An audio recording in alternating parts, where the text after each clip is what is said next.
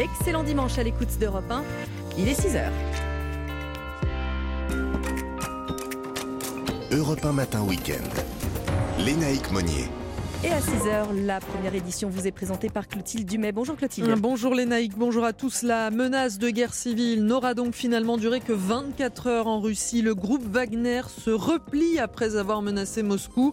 Le chef des mercenaires dit vouloir éviter un bain de sang. À la une également, l'arrivée de Gérald Darmanin à Mayotte. Le ministre de l'Intérieur fait le bilan de l'opération Wambouchou deux mois après son lancement. Et puis on embarquera à bord du cockpit du futur, en partie guidé par l'intelligence artificielle. Il est présenté au Salon du Bourget. Votre prochaine demi-heure sur Europe 1, ce jour de clôture du Salon du Bourget, Augustin de Romanet, patron du groupe Aéroport de Paris, vient nous raconter l'avion du futur, voyager et décarboner, est-ce que c'est possible? Et avec vous, Vanessa Zaza, justement, on voyage où? On va où? On va au domaine du Rayol dans le Var, dans le jardin des Méditerranées. Et Olivier Pouls, qu'est-ce qu'on va manger? Spécial dédicace pour vous, je sais que ça va vous faire plaisir, des petits farcis. Ah ouais, c'est un de mes plats préférés, ce sera juste après le journal et votre tendance météo. Bonjour Valérie Darmon. Bonjour Lénaïque, bonjour à tous. Poursuite du temps estival et encore une belle remontée des températures jusqu'à 33 cet après-midi à Paris. Et météo complète après le journal. Le vent de rébellion n'aura donc duré qu'une journée en Russie. Wagner a déjà quitté Rostov, la ville prise hier matin dans le sud-ouest du pays. Le chef du groupe paramilitaire Yevgeny Prigogine voulait marcher vers Moscou, lui qui accusait l'armée régulière russe d'avoir bombardé ses hommes en Ukraine. Mais il a donc finalement fait volte-face Alexandra Gégy en quelques heures seulement. Oui, peu avant 20h hier soir, et alors que les hommes de Wagner se trouvaient à 200 km de Moscou, le président biélorusse Loukachenko et Yevgeny Prigogine, chef du groupe, ont ensemble négocié l'arrêt de cette marche vers la capitale russe. Le patron du groupe paramilitaire a alors annoncé que ces hommes rentraient dans leur camp. C'est donc le moment où le sang peut couler. Réalisant toute la responsabilité de faire verser le sang russe d'un côté ou de l'autre, nos colonnes font demi-tour et nous retournons dans nos bases conformément au plan. Un retournement de situation pour éviter un bain de sang moins de 24 heures après avoir lancé un coup de force inédit contre le Kremlin. Une décision qui s'apparente à une défaite du côté de Wagner, selon Patrick Martin-Genier, spécialiste des questions internationales. Il s'est aperçu qu'il n'avait certainement pas toutes les forces pour marcher sur Moscou et surtout que la garde nationale russe n'avait pas suivi. Quoi qu'il en soit, c'est une initiative qui va affaiblir Vladimir Poutine. De son côté, le Kremlin annonce que les poursuites contre Yevgeny Prigogine sont levées et qu'il va rejoindre la Biélorussie. Le Kremlin qui assure que cet épisode n'affectera en aucun cas l'offensive russe en Ukraine. Mais forcément, du côté de Kiev, la rébellion de Wagner fait réagir. Un conseiller du président ukrainien estime que Prigogine a humilié Poutine. Et le président Volodymyr Zelensky s'est également euh, exprimé à ce sujet dans son allocution quotidienne. Aujourd'hui, le monde a vu que les dirigeants russes n'avaient aucun contrôle sur rien. C'est juste le chaos complet. C'est un manque énorme de prévisibilité et ce sur le territoire de la Russie, rempli d'armes. Nous nous souvenons tous comment, l'année dernière, le chef de la Russie a menacé le monde. Avec des ultimatums, il essayait de montrer une sorte de force. Cette année, il a montré qu'il confondait ses espérances avec ses mensonges, qu'il nourrissait avec force. Eux, au Kremlin, sont capables de recourir à n'importe quelle terreur, capables de recourir à n'importe quelle stupidité, mais ils ne peuvent pas fournir ne serait-ce qu'un pourcentage de contrôle nécessaire. L'Ukraine qui revendique pendant ce temps des avancées sur le front Est et qui annonce de nouvelles offensives dans plusieurs régions. Dans le reste de l'actualité, Clotilde, le ministre de l'Intérieur est arrivé à Mayotte. Pour défendre l'opération Wambouchou, censée lutter contre la criminalité, l'immigration illégale et l'habitat insalubre sur l'archipel. Deux mois après son lancement, Gérald Darmanin a donc fait un premier bilan. Ce qui compte le plus euh, dans le bilan peut-être de ce qui se passe, c'est le choc psychologique. C'est de dire euh, d'abord aux Mahorais que nous les aimons, que nous mettons énormément de moyens, qu'on ne va pas reculer dès qu'il y a une difficulté. Et puis par ailleurs aussi de dire à, la métropole que tout l'État doit se mobiliser pour aider les, les Mahorais, même si c'est difficile. Alors le bilan de l'opération, qui n'est pas fini, puisqu'on a décidé de prolonger au moins dans la situation euh, actuelle plus d'un mois à la demande du président de, de la République, c'est d'abord l'interpellation des chefs de bande. Il y avait 57 chefs de bande qui étaient identifiés avec la police judiciaire, avec le procureur de la République. Sur 57, 47 ont été arrêtés. Ils ont été présentés devant la justice et pour une grande partie d'entre eux, ils ont déjà été condamnés ou ils sont en prison à Mayotte, à La Réunion ou en métropole. Le ministre de l'Intérieur annonce un deuxième type d'opération à partir de septembre pour cibler cette fois l'agriculture et la pêche illégale. Gérald Darmanin, qui s'est également exprimé sur les problèmes d'accès à l'eau potable à Mayotte. Le ministre promet un blocage des prix à partir de mi-juillet des bouteilles d'eau pour qu'elles soient accessibles à tous. Dernier jour au salon du Bourget pour admirer l'A321 XLR. C'est le dernier avion d'Airbus, la star de cette édition. Alors nous, ce matin, Clotilde, on va monter dans un cockpit, mais un petit peu particulier. Eh oui, le cockpit du futur hein, qui rentrera en service en 2027. C'est un cockpit euh, développé par Thales, équipé par l'intelligence artificielle et qui permet d'optimiser la conduite. Il équipera aussi bien des avions que des hélicoptères ou même de nouvelles solutions de mobilité aérienne. Test réalisé pour Europe 1 par Margot Faudéry.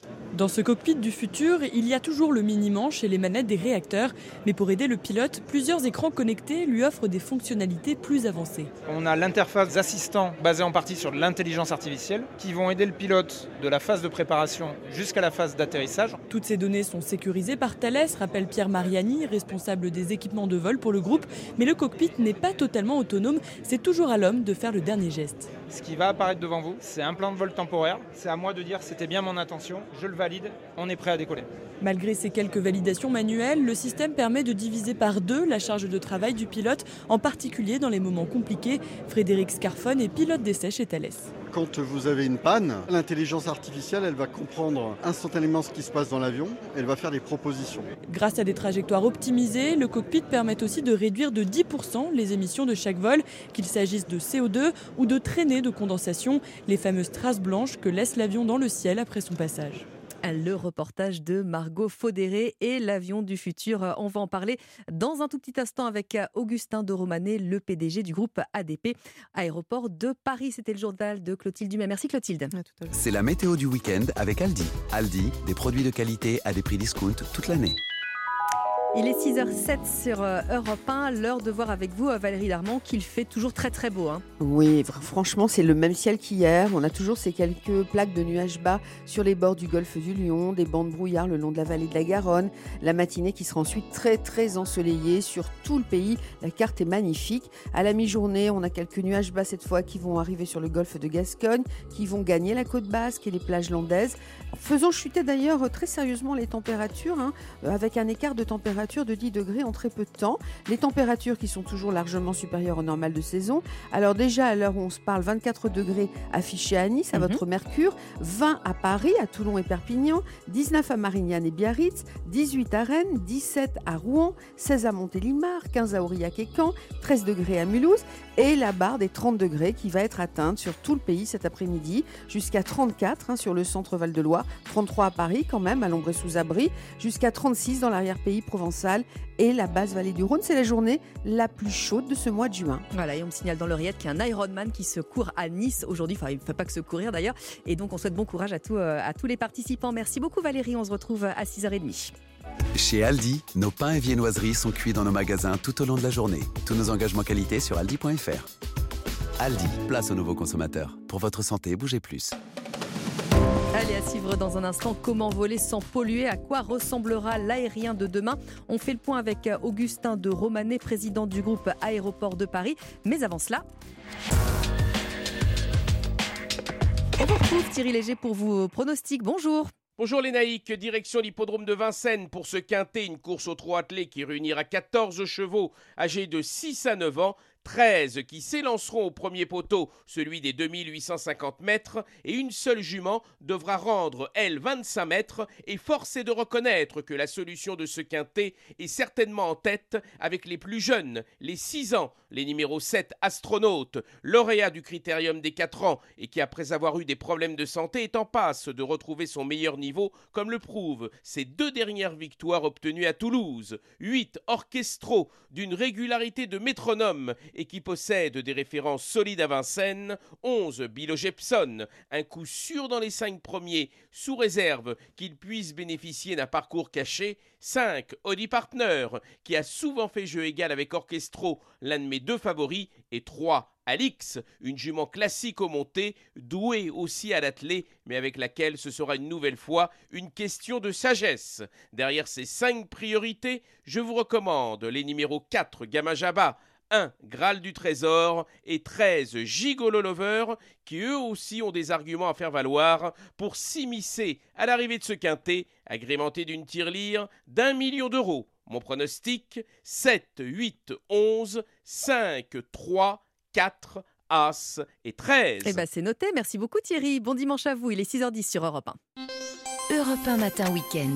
Lénaïque Monnier. C'est un peu la, la, vitrine des défis de la prochaine décennie. Europe 1 matin week-end est aujourd'hui au Salon du Bourget. Augustin de Romanet, bonjour. Bonjour. Alors vous êtes PDG du groupe ADP, Aéroport de Paris.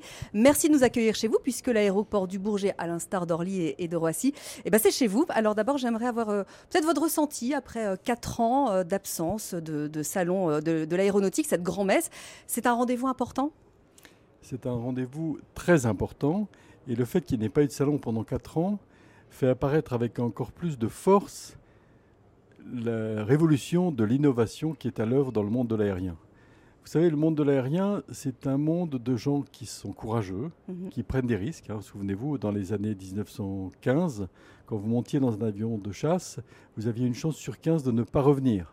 Donc c'est vraiment un monde de l'innovation qui a permis à l'homme de, de réaliser son rêve jusque vers les années 2018-2019, le monde de l'aérien pensait qu'il était un peu hors sol au regard de la décarbonation -hmm. de notre planète. Et il pensait que la dernière goutte de kérosène serait pour lui.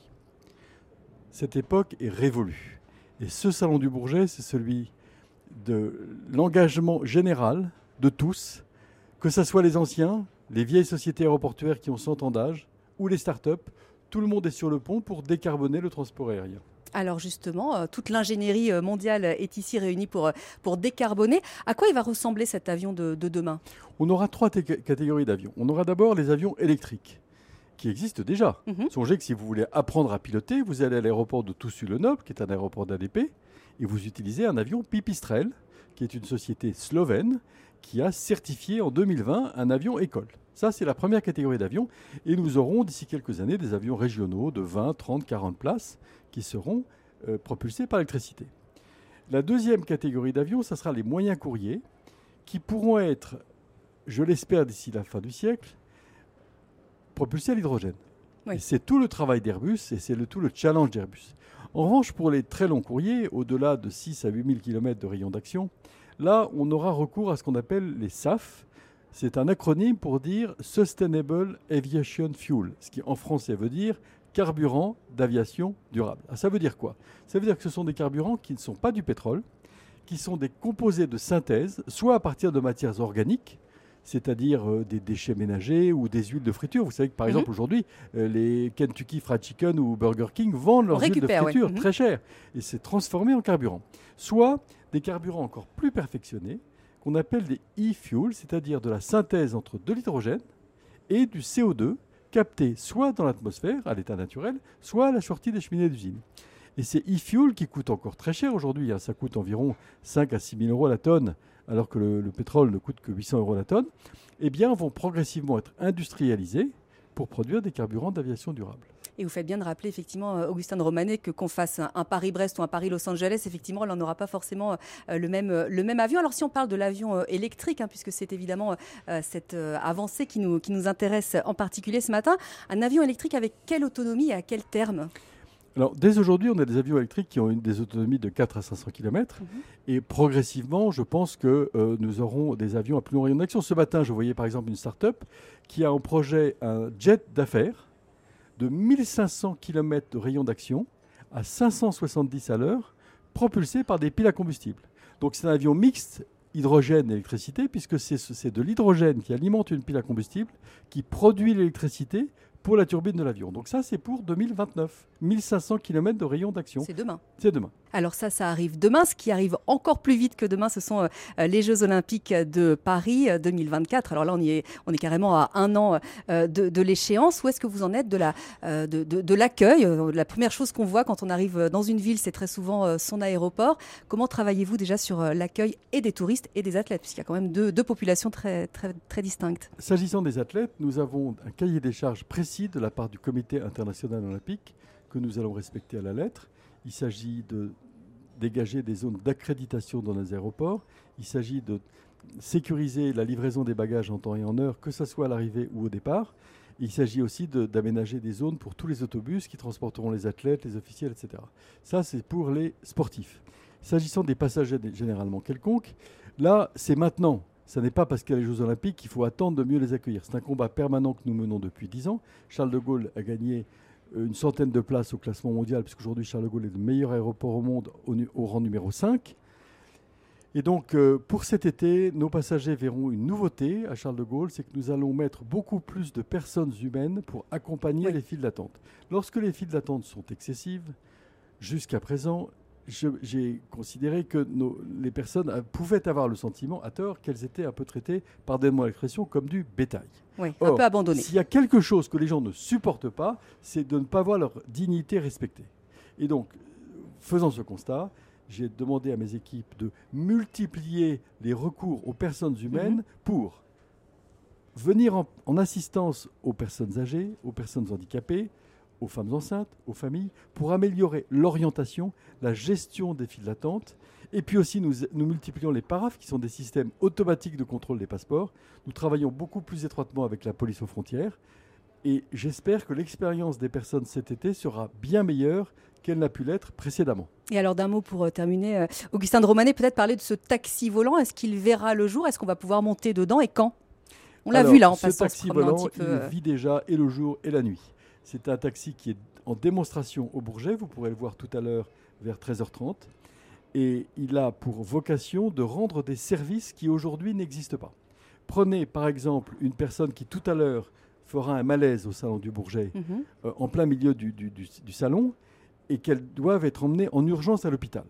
Eh bien, tous nos auditeurs qui auront mis une heure et demie dans les embouteillages pour venir au Bourget et qui mettront une heure et demie pour revenir à Paris seront ravis de savoir qu'un service médical d'urgence pourrait les emmener dans un hôpital de la région parisienne en moins de 20 minutes grâce à cet engin électrique et décarboné. Avec euh, un tarif à peu près euh, Alors le tarif, il reste à fixer. Je m'étais un peu engagé quand j'avais dit chez un de vos confrères un tarif qui était de l'ordre de 110 euros. En mhm. fait, ça sera très variable. Ça dépendra des services, de la course, etc. Eh bien, merci beaucoup, euh, Augustin de Romanet, président, directeur général d'Aéroport de Paris, de nous avoir accueillis dans votre, dans votre bureau. merci à vous et bon dimanche. Europe Matin Week-end. Lénaïque Monnier. 6h17 sur Europe 1, le journal permanent Clotilde Dumais. La tentative de rébellion de Wagner en Russie scrutée de près à l'étranger. Les chefs d'État français, américains, allemands et britanniques se sont entretenus par téléphone pour évoquer la situation et ses éventuelles conséquences sur la guerre en Ukraine.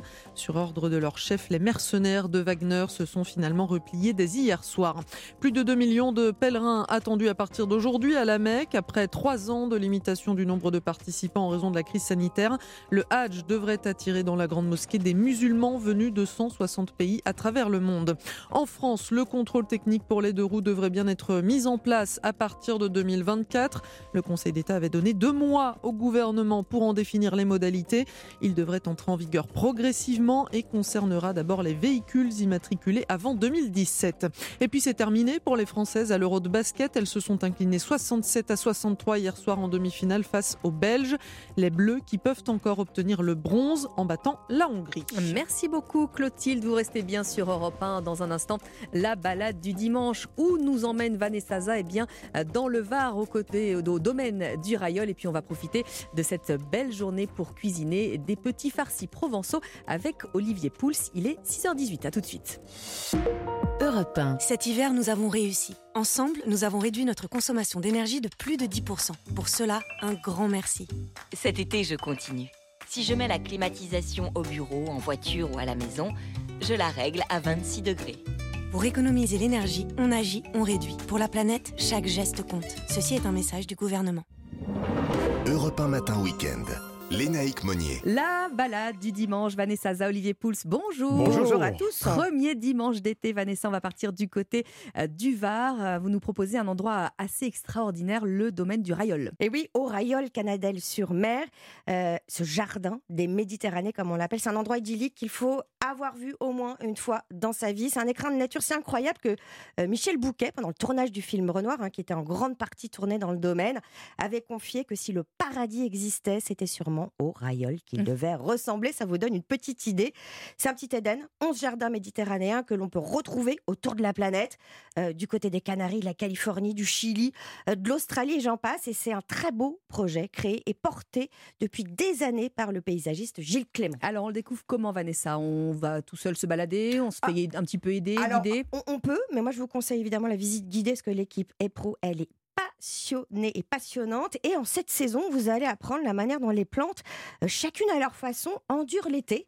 Euh, le feuillage, par sa forme, sa taille, sa couleur ou même sa Mhm. disposition, offre des avantages de survie.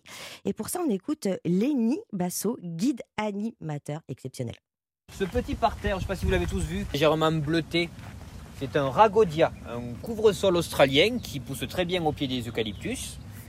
Avec sa couleur un peu délavée, là, on dirait qu'on a passé de la javel dessus. Et bien en fait, cette couleur est claire, donc c'est tout comme nous. Une couleur claire, ça renvoie la lumière et donc la chaleur. À côté de lui, vous avez un petit eucalyptus qui a toujours ses feuilles en forme de grandes griffes et qui pendent vers le bas, à la verticale.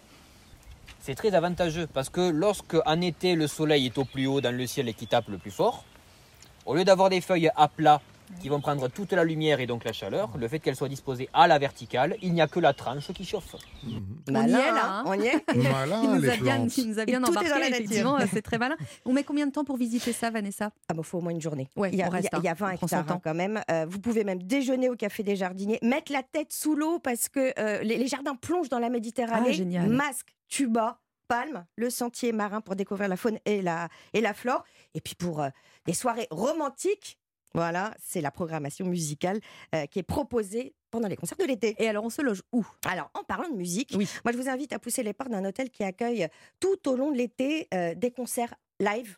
Toujours super. Mhm. Alors, cet hôtel a vue une- sur une partie du domaine du Raïol, mais surtout sur la Méditerranée. C'est un balcon à 180 Ah là degrés avec au loin fait envie. les îles d'or. Donc, on se réveille les yeux dans les yeux avec l'eau turquoise cristalline, les bains parasols et tout ça versé par le, le clapotis de la mer. C'est un hôtel caché, ça s'appelle le Bait Suffren. Ils ont une plage privée avec un restaurant, les pieds dans le sable, qui s'appelle l'Escale. Ça, c'est pour Olivier. Ouais. Des assiettes de poissons sous toutes ses Mmh. formes, crues, marinées, grillées. Voilà, c'est en fait une belle adresse dans le golfe de Saint-Tropez, mais on est vraiment loin du bling-bling des paillettes. Et puis, il est aussi possible de loger dans les terrasses du pays. Cette fois-ci, on n'est pas les pieds dans l'eau, mais on a quand même On cette a le et c'est un petit peu moins cher. Et on a la vue. Alors Olivier, on va faire euh, classique, Oui. sain, mais tellement bon. Mais c'est tellement bon. Bah, vous voyez, oui, les petits le farcis qui soleil s'invitent en arrive. studio. Elle Ouais, c'est depuis ça, le c'est- début de la C'est semaine. gorgé de soleil. Je J'adore crois ça. depuis le début de l'année, je crois qu'elle Ouais, les, elle au moins. les attend. Bah oui, il fait beau. Ça y est, les légumes d'été sont là, ils sont Ils ont du enfin goût, bons. là, ils sont ont bons, du. Puis, franchement, on en a un peu marre de la cuisine d'hiver, d'automne. Oui, ça les y est, on a- on ça, passe c'est à autre chose, là, maintenant. On va passer à autre chose et donc les petits farcis. Alors c'est plutôt traditionnellement associé à la cuisine niçoise, même si c'est probablement pas à Nice que les petits farcis sont nés, peut-être euh, en Grèce, euh, et ensuite ils se sont répandus tout au long de, de, la, de la Méditerranée. Alors qu'est-ce que c'est? C'est un plat familial avant tout, c'est un plat anti-gaspi et c'est un plat à l'origine un plat plutôt de pauvre. Donc c'était comment utiliser les légumes du jardin et éventuellement les restes de viande Ouais. quand on en avait. Donc on peut pas dire qu'il y ait de recettes officielles. Chaque famille a son petit truc, son veut, petit secret. Euh, certains rajoutent de la mie de pain, d'autres rajoutent du riz, des herbes. Certains mettent du fromage. Du Euh, beurre salé, comme les naïcs. Non, je pourquoi plaisante. pas du beurre salé si on a. vous savez, c'est assez freestyle. C'est hein, ouais, comme on veut. Alors moi, je vous propose une recette, euh, si, si, si vous le voulez, Ah oui, de petits farcis au petit farci. En fait, aux légumes. On va rester complètement autour du légume, sans viande. Alors, on va prendre, ben, en ce moment, les a, hein, les, les courgettes rondes, des tomates plutôt généreuses Mhm. à farcir. Euh, on va rajouter euh, deux petites courgettes niçoises, un oignon, une aubergine, un poivron, beaucoup d'herbes du jardin, une belle, une belle poignée, euh, un petit peu de riz, parce que c'est ce qui Oui, va pour permettre... tenir un peu Ça va permettre de tenir et puis surtout de d'absorber Ah oui. l'humidité des légumes. On rajoute un peu de feta, de Ah fromage, de l'huile d'olive, sel, poivre. Alors l'idée, c'est de cuire le riz en enlevant 3 minutes de temps de cuisson pour qu'il garde un une- encore une capacité d'absorption. On évide les légumes à farcir, c'est-à-dire euh, les courgettes rondes, les tomates, euh, éventuellement un oignon, on peut même le faire hein, si Mm. on veut. Ah oui, ça, c'est. Ah, bonne et, idée, et puis avec Farci, les légumes excellent. qui restent et l'intérieur, on, on coupe ça en tout petits morceaux, on le fait revenir euh, dans un petit peu d'huile d'olive, on rajoute les herbes, on rajoute euh, le fromage, on, on rajoute le riz, on refarcit bien les légumes avec cette préparation, un plat qui va au four, cuisson à peu près 25-30 minutes, pas trop chaud à 160 Ouais. degrés, et puis le juste le temps en fait d'aller prendre l'apéro dehors au soleil tranquille, un petit verre de rosé et hop, et hop c'est prêt. dans la boîte. C'est prêt. et si vous voulez, si vous voulez évidemment, on peut rajouter de la viande. Petite astuce, de la chair à saucisse simplement. Vous achetez les saucisses, vous coupez quand elles sont crues, vous enlevez le boyau, vous récupérez toute la chair qui est dedans. En général, elle est déjà assaisonnée. Elle est déjà là. Ouais, ouais. Il n'y a plus qu'à la rajouter. Ou un petit anchois. dans la forme. Et, et, pourquoi pas des, des, des petits. Vous voyez, c'est moi qui dis main. Enfin, on arrive à la fin de la ah ben, saison. je suis preneur, mais c'est. J'y ai pas pensé, mais c'est une excellente idée. ma meilleure vie. Je ma meilleure vie. On va échanger. on va échanger. Merci en tout cas à tous les deux. Bon dimanche. Bon dimanche. Et si vous voulez gagner et augmenter votre cagnotte pour l'été, vous allez répondre à cette question. Qui a écrit Le songe d'une nuit d'été? Racine ou Shakespeare? Vanessa, Olivier, vous ne soufflez pas. Mais bon, il n'est pas français. Vous envoyez, vous envoyez la prime au 7 39 21 et ensuite vous vous laissez guider. C'est 3 fois 75 centimes et le coût du SMS. D'ici là, on vous offre déjà un petit air de vacances sur Europe 1 et pas n'importe lequel, celui de George Harrison des Beatles, Here Ah. Comes the Sun. Europe 1 Matin Week-end. Lénaïque Monnier. Merci à tous d'avoir choisi Europe 1 pour vous informer en ce dimanche 25 juin, premier dimanche de l'été. Il est 6h30, l'heure d'un nouveau journal. Bonjour Clément Barguin. Bonjour naïcs, bonjour à tous. Alors que les troupes de Wagner étaient à quelques centaines de kilomètres de Moscou, Yevgeny Prigogine a finalement demandé à ses troupes de stopper leur marche vers la capitale russe. De fortes chaleurs sont attendues sur tout le territoire, va nous dire Valérie Darmon dans un instant. La France se prépare tant bien que mal à protéger ses seniors. Le plan bleu a été d'ailleurs déclenché dans les EHPAD. Et puis face à la surfréquentation touristique, l'île de Bréa dans les Côtes d'Armor limite le nombre de visiteurs entre le 14 juillet et le 25 août. Votre prochaine demi-heure sur Europe 1, une date, une histoire. Philippe Legrand profite de ce week-end de Gay Pride pour parler des 10 ans du mariage pour tous avec l'humoriste Jérémy Lorca et avec vous Mathieu Alterman. Mais J'ai voulu vous faire plaisir, les naïcs. Je vais vous parler de Julio Iglesias, votre chouchou. Ah, le faillot, c'est bien Mathieu. Ce sera après le journal. Et votre tendance météo, Valérie Darmon Ensoleillé, et très chaud, effectivement, vous le disiez, jusqu'à 36 cet après-midi à Carcassonne et Avignon, entre autres. Et météo complète après le journal. Europe 1. Et c'est donc un retournement de situation en Russie. Clément, la rébellion militaire menée par le patron de la milice Wagner a finalement pris, moins, pris fin moins de 24 heures après son commencement. Yevgeny Prigogine a annoncé hier soir que ses hommes rentraient dans leur camp pour éviter un bain de sang, un changement soudain, annoncé dans un message audio euh, sur Telegram, alors que les combattants du groupe paramilitaire se trouvaient à 200 km de Moscou. Ils voulaient dissoudre et reformer notre groupe Wagner. Le 23 juin, nous avons fait une marche pour la justice. Et en moins de 24 heures, nous sommes arrivés à presque 200 km de Moscou. Pendant tout ce temps, nous n'avons pas versé une seule goutte de sang de nos combattants. Maintenant, le moment est venu où le sang peut être versé. Donc réalisons toute la responsabilité de faire verser le sang russe d'un côté ou de l'autre. Nos colonnes font demi-tour et nous retournons dans nos bases conformément au plan. Et le président bélarus dit avoir négocié avec le chef de Wagner l'arrêt des mouvements des troupes du groupe militaire, du groupe paramilitaire en Russie. hein. Selon la présidence bélarusse, la médiation est intervenue en accord avec le président russe Vladimir Poutine. Elle a duré toute la journée. Euh, Prigogine et Loukachenko se sont mis d'accord pour éviter toute nouvelle escalade. Écoutez euh, l'analyse de Patrick Martin-Genier, spécialiste des questions européennes. Cette médiation est quelque chose qui a été relativement aisé dans la mesure où euh, d'autres personnes telles que euh, Kadyrov euh, en veulent beaucoup à Prigogine. La difficulté aujourd'hui, c'est qu'il est allé manifestement trop loin euh, et que Vladimir Poutine lui a déclaré la guerre. La question est de savoir est-ce que Shoigu, ministre de la Défense, va euh, se maintenir euh, ou est-ce que euh, Vladimir Poutine va tenter une négociation pour se réconcilier avec Prigogine? Que va faire Prigogine? Est-ce qu'il va revenir en Ukraine, sachant que l'armée russe, euh, également donc les forces de Wagner, sont en train de s'affronter La question euh, aujourd'hui est quelle est la situation en Ukraine? Est-ce que ça va pas rendre encore plus difficile euh, effectivement cette guerre en Ukraine? Un propos recueilli par Alexandra Gégy pour Europe. Un Yevgeny Prigogine va partir au Bélarus. C'est ce qu'a annoncé le Kremlin qui assure que la justice du pays ne poursuivrait pas pénalement le chef du groupe Wagner et les combattants qui l'ont suivi. Et analyse du général Trinquant à 7h10 euh, sur Europe 1 pour euh, voir effectivement tout ce qui s'est passé ces dernières euh, 24 heures. Il est 6h33 sur Europe 1 et Valérie Darmon Nous le disait et nous le redira. Il fait chaud, parfois même très chaud sur quasiment tout le pays. Et Météo France prévoit pour les mois à venir des températures probablement encore supérieures au normal. Dans les EHPAD notamment, on s'y prépare tant bien que mal. Les personnels ont déjà commencé à appliquer les bons gestes pour protéger les personnes âgées. Le reportage européen de Delphine Schills dans un établissement du 17e arrondissement de Paris. Je regarde si vous avez encore de l'eau gazeuse. Le noir est quasi complet dans cette chambre très exposée au soleil où Francine, agente de service, prendra tout l'été des précautions particulières. Les doubles rideaux, je ferme tout. L'année dernière, j'étais voir la directrice pour qu'elle envoie justement un mail aux familles. C'est vrai que c'est pas agréable de voir euh, ses parents dans le noir, mais c'est au moins pour la chaleur. Climatisation 22 degrés dans les parties communes. La porte d'Hélène, 95 ans, est ouverte. Je suis bien. Vous voyez, même là, j'avais froid, j'ai mis un, un petit pull. Quand on bouge pas, hein, aussi. Les bouteilles d'eau s'accumulent sur les tables de chevet des résidents. Une vingtaine d'entre eux ont un suivi particulier. Claire Morel-Taute, directrice. Chaque verre, chaque demi-verre est comptabilisé pour les personnes les plus fragiles, de manière à ce que la surveillance soit le plus proche possible de la réalité. Les personnels sont rodés. Malgré tout, Françoise appréhende. Elle est aide-soignante en EHPAD depuis plus de 10 ans. Deux fois, s'il n'y a pas assez de personnel, euh, on s'organise et on s'en sort. Mais c'est lourd. Le plan canicule pour les seniors court encore jusqu'au 15 septembre. Delphine Schills du service Société d'Europe. Et pour ce week-end sous le soleil, peut-être que vous profitez d'un séjour à la mer et il y a parfois beaucoup, beaucoup de monde. Face à ce défi du surtourisme, certains lieux mettent en place des restrictions pour préserver leur site. C'est le cas des Calanques à Marseille, dont l'accès est désormais conditionné à une réservation. Des îles Lavezzi en Corse ou tout récemment l'île de Bréa. Ce petit caillou sauvage de 3 km situé au large des côtes d'Armor reçoit jusqu'à 6000 visiteurs par jour en période estivale.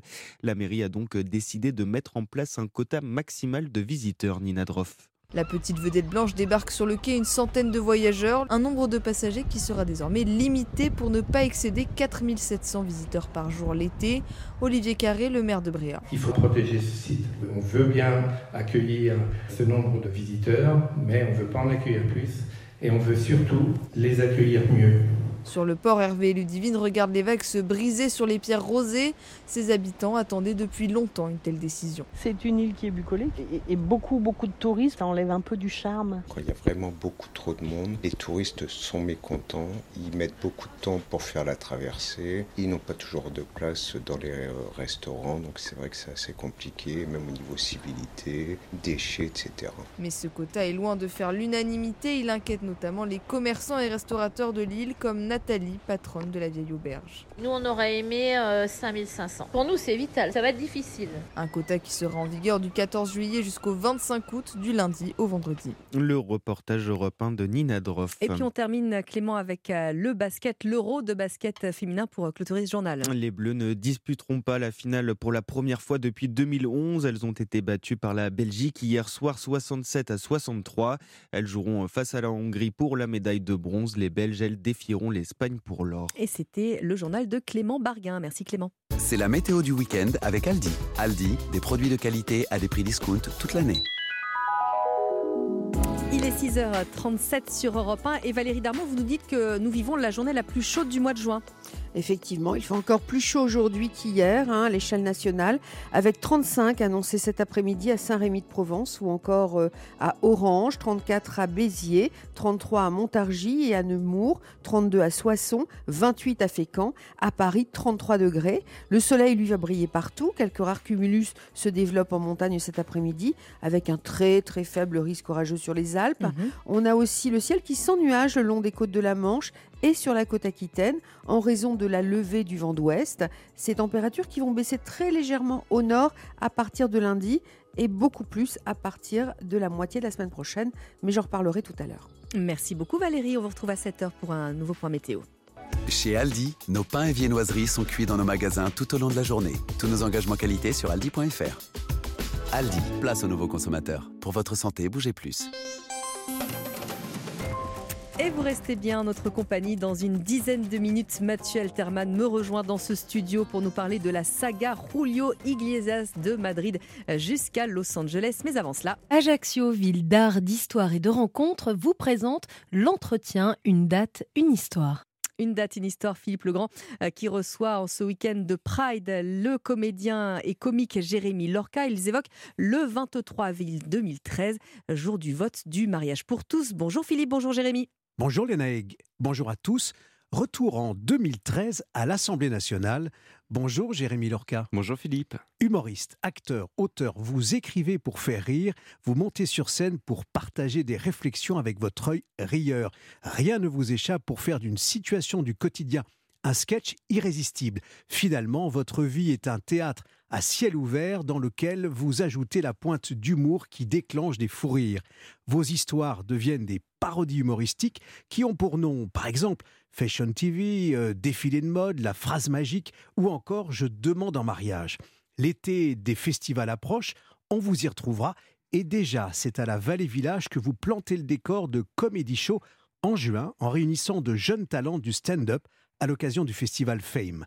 Ce matin, vous avez choisi de revenir sur le 23 avril 2013. Le mariage pour tous est voté. Commentaire de Yann Moix, un extrait au micro d'Europe 1. J'ai pas compris d'ailleurs pourquoi les, les, gens défilaient dans la rue, les catholiques euh, défilaient dans la rue contre le mariage pour tous, puisque le génie du christianisme a consisté précisément à inventer un fils qui n'était absolument pas biologique, qui était un fils absolument spirituel.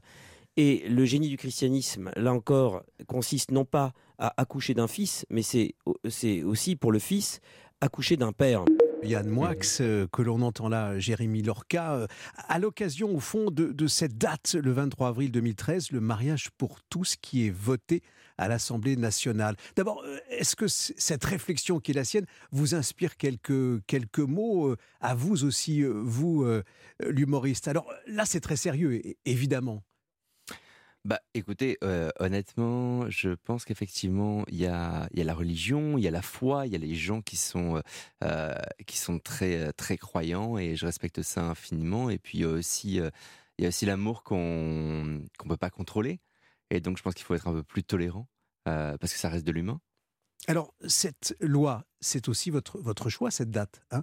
Euh, vous vous souvenez du contexte? Écoutez, là déjà, je dois vous dire une chose, c'est que ça me met un spleen incroyable parce que je réalise que 2013-2023, euh, ça fait 10 ans et je suis toujours pas marié. Donc là, pour le coup, euh, je vous avoue que je un petit peu, c'est un peu le, le bad. Mais oui, je me souviens très bien de ce contexte. J'étais avec des amis, on attendait ça, on a fait la fête, c'était super. et puis il y avait aussi ce, cet ascenseur émotionnel de se dire waouh, c'est génial, mariage pour tous, on peut se marier, on peut se marier, mais avec qui finalement?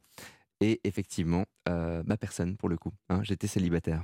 Vous avez même écrit un sketch, hein, euh, au fond, dans, cette période, je demande en mariage. Ça vous a inspiré, euh, mais cette loi-là, elle fait évoluer la société. C'est ce que vous attendiez? Ah bah oui, mais c'est bah bien sûr, mais c'est extraordinaire. Et puis moi, j'ai grandi avec un père qui est, qui est italien, macho, qui s'appelle Aldo, qui est un ancien boxeur. Il m'a toujours répété que le plus beau jour de sa vie, ce sera celui de mon mariage. Et du coup, je lui ai téléphoné en disant maintenant ça va être possible. Et, euh, et que pour ça, c'était chouette. En face de vous, dans la rue, parce qu'il y avait évidemment euh, euh, des manifestations, euh, à l'Assemblée c'était tendu, mais dans la rue aussi.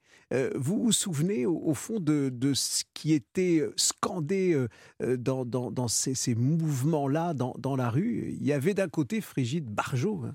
Alors moi je me souviens d'une image assez choquante. je me souviens de, de manifestations qui étaient justement anti-mariage pour tous. Et moi ce qui me choquait le plus c'était de voir des enfants qui avaient 3 ans ou 4 ans qui étaient sur les épaules de leurs parents euh, et qui tenaient des pancartes.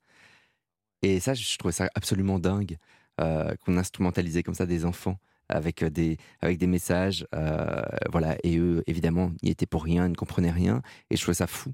le nombre d'enfants, en fait, ils voulaient montrer leurs enfants pour expliquer qu'ils créaient des familles, soi-disant, pour eux, entre guillemets, selon eux, normales, comme s'il y avait une norme et une normalité dans le fait d'aimer quelqu'un. Vous vous souvenez, Jérémy Lorca, euh, peut-être pas d'ailleurs, mais on, va y revenir, euh, du chiffre, hein, du nombre de votants euh, dans l'hémicycle ce 23 avril 2013 lorsque la, loi est, présentée du mariage pour tous. 331 parlementaires votent pour, contre 225 voix qui se prononcent contre le, texte et finalement, effectivement, qui votent contre. Au fond, c'est une majorité évidemment, qui, euh, qui, va, qui, va, voter. Euh, ça a beaucoup changé euh, vos relations dans la, dans la société et ce regard peut-être que vous ressentiez différemment avant? Bah, Non, mais je dois dire que effectivement, ce qui est, ce qui est chouette, je ne sais pas si je suis pour ou contre le mariage, mais en tout cas, ce qui est chouette, c'est de se dire qu'on, en tout cas, si j'ai envie de le faire, je peux le faire. Après, honnêtement, il y a encore des choses, je trouve qu'il y a encore un peu des maladresses dans les hôtels, dans etc. C'est toujours évidemment encore monsieur et madame. Euh, c'est rarement madame et madame ou monsieur et monsieur, ou en tout cas, on prend jamais le soin de demander euh, euh, qui seront les, clients ou qui sera dans la chambre, quoi. Mais en tout cas, évidemment, que c'est une super avancée, évidemment que c'est super. Et je vais quand même aller boire deux whisky en sortant de ce plateau parce que, évidemment, que je suis toujours célibataire. Alors ça, ça fait partie de votre humour, hein, euh, n'est-ce pas? Vous, vous l'humoriste Jérémy Lorca, n'oublions pas qu'on est ce, ce dimanche matin. hein. C'est vrai, le whisky, je vais attendre un finalement, petit peu. euh, exactement, d'abord peut-être un, café ou un thé sur, sur Europe 1. Euh, revenons à, à cette, euh, ce métier qui est le vôtre, euh, à l'humour, avant tout, euh, nous faire rire et, et au fond euh, aussi regarder autrement le, le monde qui vous inspire, notre société qui vous inspire. Et là, vous plantez le décor hein, en ce moment euh, à la Vallée Village avec euh, le Comedy Show. Euh, Vous en êtes à la fois le parrain, euh, l'organisateur. Vous avez fait le choix du programme? Exactement, j'ai sélectionné euh, que des que des potes humoristes.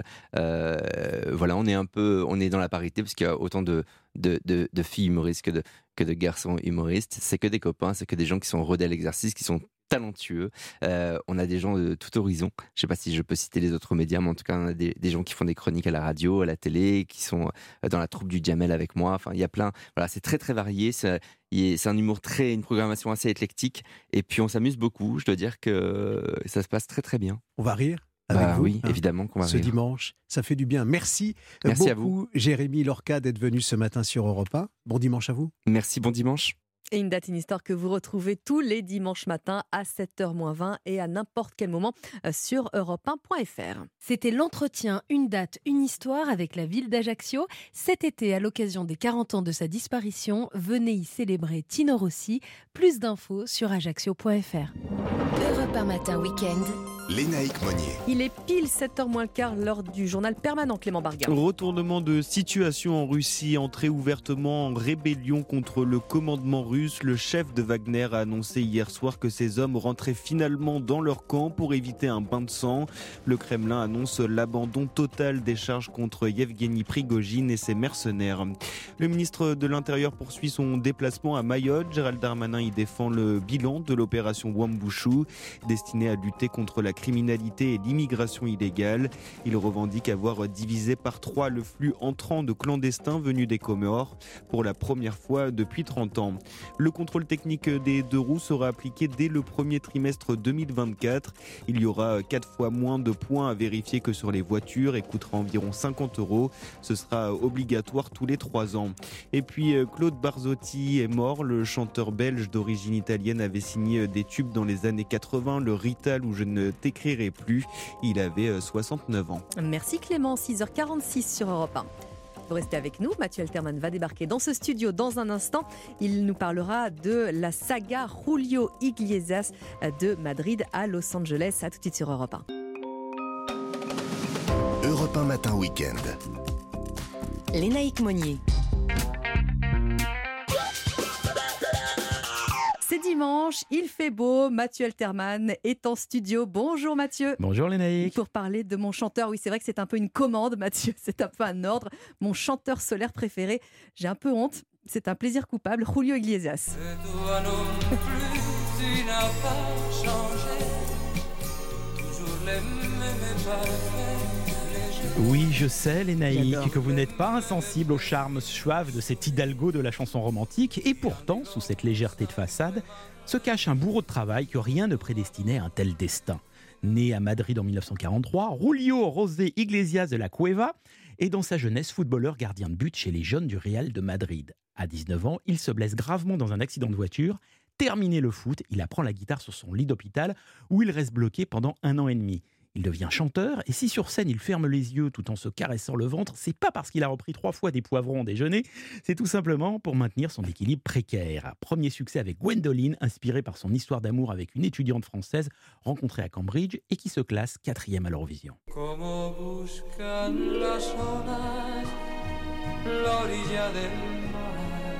Sa carrière est lancée, mais c'est un autre pays qu'il a dans son viseur. Et il vient chez nous, en France, et là, les tubes euh, pleuvent. hein.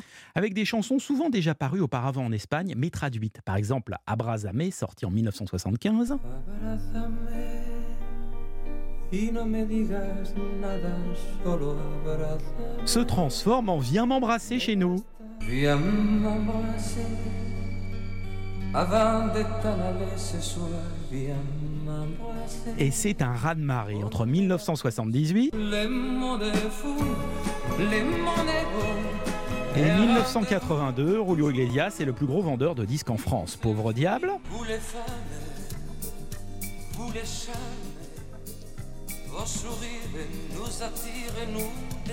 Ou bien encore, il faut toujours un perdant.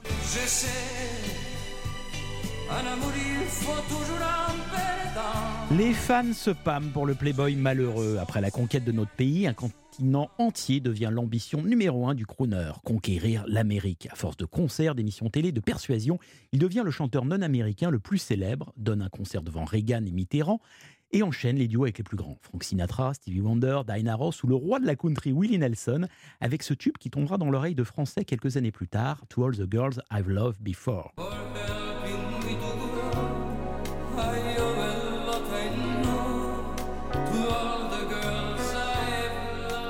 Parcours sans faute, Mathieu. Mouais, mouais, mouais, il y a Si, quelques si. couacs Oh, tout de même. Julio. Iglesias est issu d'une famille franquiste et a chanté pour tous les dictateurs sud-américains. Le Chili de Pinochet en premier lieu. Plus fou encore, ses chansons étaient diffusées à fond pour torturer les prisonniers, ce qui peut faire rire sur le papier mais Ah ouais, demeure terrible dans les faits. Cependant, Julio Iglesias est l'incarnation d'une réussite sans équivoque pour un chanteur ibérique. Il a fait mieux que quiconque la promotion de son pays natal. Il est devenu monument national puis mondial. Ainsi, on se souvient tous de la géniale parodie de Jacques Villeray présente dans Papy fait de la résistance. Toi non plus, tu n'as pas changé. Toujours le même beurre fin léché. Mais son ombre plane aussi dans le sulfureux macho du réalisateur Bigas Luna. Aujourd'hui, alors qu'on le lit fatigué, celui qui a vendu 250 millions de disques et s'est retiré il y a une dizaine d'années, est aujourd'hui une légende dont le répertoire se doit d'être découvert et cache quelques trésors comme ce poignant duo avec Françoise Hardy sur Partir quand même, qui marque peut-être la fin de son chemin. Avant de dire je t'aime, savoir partir quand même. Bon dimanche. Bon dimanche, Mathieu. Europe 1 matin week-end. Lénaïque Monnier. Et lui non plus n'a pas changé. En tout cas, on l'espère. On va réécouter comme tous les week-ends sur Europe 1 les meilleurs extraits de Gaspard, Proust que vous retrouvez évidemment, euh, vous le savez, hein, le mardi, le mercredi, le jeudi dans la matinale de Dimitri Pavlenko. Euh, Mercredi matin, Gaspard était euh, face au ministre du Logement, Olivier Klein. Europe 1, Gaspard Proust, le meilleur. Bonjour Gaspard, comment ça va? Bonjour, bonjour. Bah, comme quelqu'un qui a perdu un pari. À quel pari? Bah, Hier, j'ai parié avec un pote que j'arriverais à faire faire, un cœur à Coquerel à la fin de ma chronique. Un peu comme avec Sandrine, quoi. Et franchement, je sais pas si ça s'est vu, mais j'ai très vite senti qu'il y avait plus de chances pour que Didier Deschamps me rappelle en équipe de France. Ah Oui, c'est oui, c'est sûr, oui. Après, bon, et les filles, bon, c'est c'est des révolutionnaires. hein. C'est leur nature d'être un peu dans le fight, quoi. Ces mecs-là, bon, ils passent devant la vitrine d'un cuisiniste, ils voient une guillotine à saucisse, ils ont une érection. C'est leur richesse, j'ai envie de dire. voyez Bon, vous savez que ce matin, nous étions censés recevoir, enfin, les auditeurs ne le savent pas, on va le leur dire, on, nous devions recevoir Bertrand Picard, euh, le saventurier, comme il s'appelle lui-même. Je crois que vous avez commencé à préparer des petites choses sur euh, Bertrand Picard. Et puis bon, euh, finalement, c'est le ministre du Logement qui est avec nous. Hein. Bon après il a dû partir, c'est normal. T'imagines là, il était sérieux, ouais, il est- s'est effondré là, s'il se met à rire, preuve que je suis. Donc tu vois, il préfère. Je comprends ça, mais je veux dire, Mitri, c'est pas grave. Moi, j'avais pas 36 000 trucs sur Bertrand Picard parce que bon, un invité passionné par les avions solaires, les sous-marins et la décarbonation, que des trucs dont je m'en branle. Comment ça Ça vous intéresse pas la- l'avion du futur? Vous n'êtes pas curieux de rencontrer d'autres cultures, euh, parcourir d'autres contrées? Non, pas du tout. Non, non, non, non. Moi, si je décède sans avoir vu les pyramides, je m'en tape complètement. Ah, du haut de ces pierres, des siècles d'histoire nous contemple la fatigue absolue. Non, mais on l'expérimente nous-mêmes à Paris. Attends, les touristes, ils voient l'Arc de Triomphe et ils se disent Ah, comme c'est beau. Toi, t'es parisien, tu vois, ils se disent Oh merde, c'est encore bouché. Tu vois Ouais, mais cette affaire de sous-marin, la partie explorer l'épave du Titanic qui tient quand même euh, le monde entier en haleine, ça vous fait rien? Non mais ça c'est un sujet délicat, non c'est pas là-dessus. Moi je vais pas polémiquer. Moi j'espère hein, que les gens coincés là-dedans vont s'en sortir. Après, pardon, mais payer 250 000 balles pour aller se coincer dans un support en métal délabré qui va t'emmener 4000 mètres sous le niveau de la mer pour contempler du fer rouillé. Je sais pas, moi, si ton truc c'est la rouille, prends un ticket de métro à deux balles, va voir un ferrailleur en banlieue, quoi. C'est moins cher et vachement moins risqué. Non, mais imagine tout ce cirque pour aller là-bas. T'es dans le noir, ils sont là. L'autre, il appuie sur un bouton, il y a une torche qui s'allume. Ils sont coincés comme dans un ascenseur. Ah, regarde, une barrière rouillée avec des algues. Non, mais sérieux. Bon après moi je suis pas objectif, hein, on est en 2023, moi j'ai toujours pas vu le film Titanic. non, c'est pas vrai. Vous n'avez toujours pas vu le film Oh là là. Titanic? Bah quoi pas- ça sert, on connaît la fin. On sait très bien qu'à un moment euh, ça va faire boum. Oh un iceberg, Pff, oh, on n'est pas bien. Hein. En fait euh, j'ai vu les images, euh, j'ai vu la scène finale. Ah oui, et donc euh, Oui vous savez le moment où DiCaprio coule pendant que sa La nana planche. chiale sur la chaloupe là. Léo, Léo résiste. Ah bah non, eh bah non dans une eau à 3 degrés, euh, à part l'utiliser comme une poche à glace pour une entorse. euh, Et puis pardon, si elle l'aimait vraiment, hein, au lieu de nous faire tout un sketch, elle avait qu'à le suivre. Mais bon. Va expliquer le concept de romantisme à une femme. Hein. Oh là temps, c'est des cœurs de pierre avec des serre-têtes de mini. dites-moi, avant que l'actu- Oh là là là là. Avant que l'actualité ne fasse passer le sujet à la trappe, vous pensez quoi de la dissolution des soulèvements de la Terre? Vous le savez, Dimitri, moi je suis d'abord et avant tout un humaniste. Et je pense qu'on peut trouver des moyens plus humains de faire ça. Des moyens plus humains Bah, la dissolution, quand même, je veux dire, remplir un bassin de soude caustique et jeter un un les mecs dedans, franchement, je peux comprendre le côté festif, mais moi ça me met mal à l'aise. Il y avait certainement d'autres moyens, je sais pas, en mobilité douce, une catapulte et boum vers Mayotte, je- par exemple. Vous vous fourvoyez, on parle d'une dissolution administrative. Hein. Ah mince, je veux dire pardon. Ah, c'est une bonne chose. C'est important de respecter l'état de droit qui protège l'arbitraire et qui permet à tout délinquant d'avoir droit à une 450e chance. Non, mais de le faire de manière administrative, c'est déjà plus humain. Après, est-ce que c'est efficace? Ça, vous pensez que ce sera pas efficace? Vous savez, ils sont malins. hein. Ils vont reconstituer un réseau, se disperser dans la jungle urbaine du canal Saint-Martin, camouflé en festif chez Prune ou planqué dans la chaîne de montagne autour de la butte Montmartre. Ça va être le Tora Bora des écolos, le Viet Minh du compost. Ah, vous, vous pensez? Ouais, ils ont reçu un soutien de poing, un Greta Thunberg, le Ben Laden nature et découverte. Ça va être compliqué de les déloger de là-bas, hein. À coup de frappe chirurgicale, t'envoies un missile sur la butte Montmartre, pour peu que le machin écorche la terrasse d'un Daft Punk ou le vélo de Nagui, ça va jaser. Gaspard Proust, tous les mardis, mercredis et jeudis à 8h34 sur Europe 1. Il est 7h05 sur Europe 1 dans le journal de 7h. François Delabarre, grand reporter à Paris Match, euh, viendra nous porter son éclairage sur euh, ce qui s'est passé, cette volte-face de Yevgeny euh, Prigogine et de ses hommes. Et puis à 7h10, c'est le général Trinquant euh, qui sera également l'invité d'Europe 1 matin week-end. Tout ça, c'est dans un instant. Mais avant cela, c'est tout nouveau sur Europe 1 et c'est rien que pour vous. On écoute Mylène Farmer qui est en tournée triomphale en ce moment avec l'emprise. À tout de suite. Et en ce premier dimanche de l'été 2023, on vous offre cette nouveauté, Mylène Farmer sur Europe 1 avec l'emprise. Il est 7h, bienvenue à tous. 7h sur Europe 1. Bon réveil. Europe 1 Matin Week-end. Lénaïque Monnier. Et il est donc l'heure d'un nouveau journal avec vous, Clotilde Dumais. Bonjour. Bonjour Lénaïque, bonjour à tous. Le chef de Wagner dit vouloir éviter un bain de sang en Russie. Résultat, ces hommes font demi-tour après s'être rapprochés de Moscou. Alors que faut-il comprendre de cette journée où la Russie a failli basculer dans la guerre civile? On va en parler dans ce journal avec euh, François Delabarre, grand reporter à Paris Match, spécialiste de Wagner. À la une également, Emmanuel Macron attendu à Marseille. Dès demain, le président va entamer ses trois jours de visite dans la cité phocéenne sur le thème de la sécurité. Et puis la grosse déception des Françaises hier soir en demi-finale de l'Euro de basket. Malgré leur remontée en deuxième partie de match, elles ne joueront que la médaille de bronze cet après-midi. Votre prochaine demi-heure sur Europe 1, comment expliquer la volte-face de Yevgeny Prigogine et de ses hommes, les paramilitaires du groupe Wagner, se sont finalement arrêtés aux portes de Moscou. Le général Trinquant vient nous expliquer euh, tout ceci. Et avec vous, Fabrice Lafitte. Michael Jackson avec Beat It. Et c'est après euh, le journal et votre tendance météo, Valérie Darmon.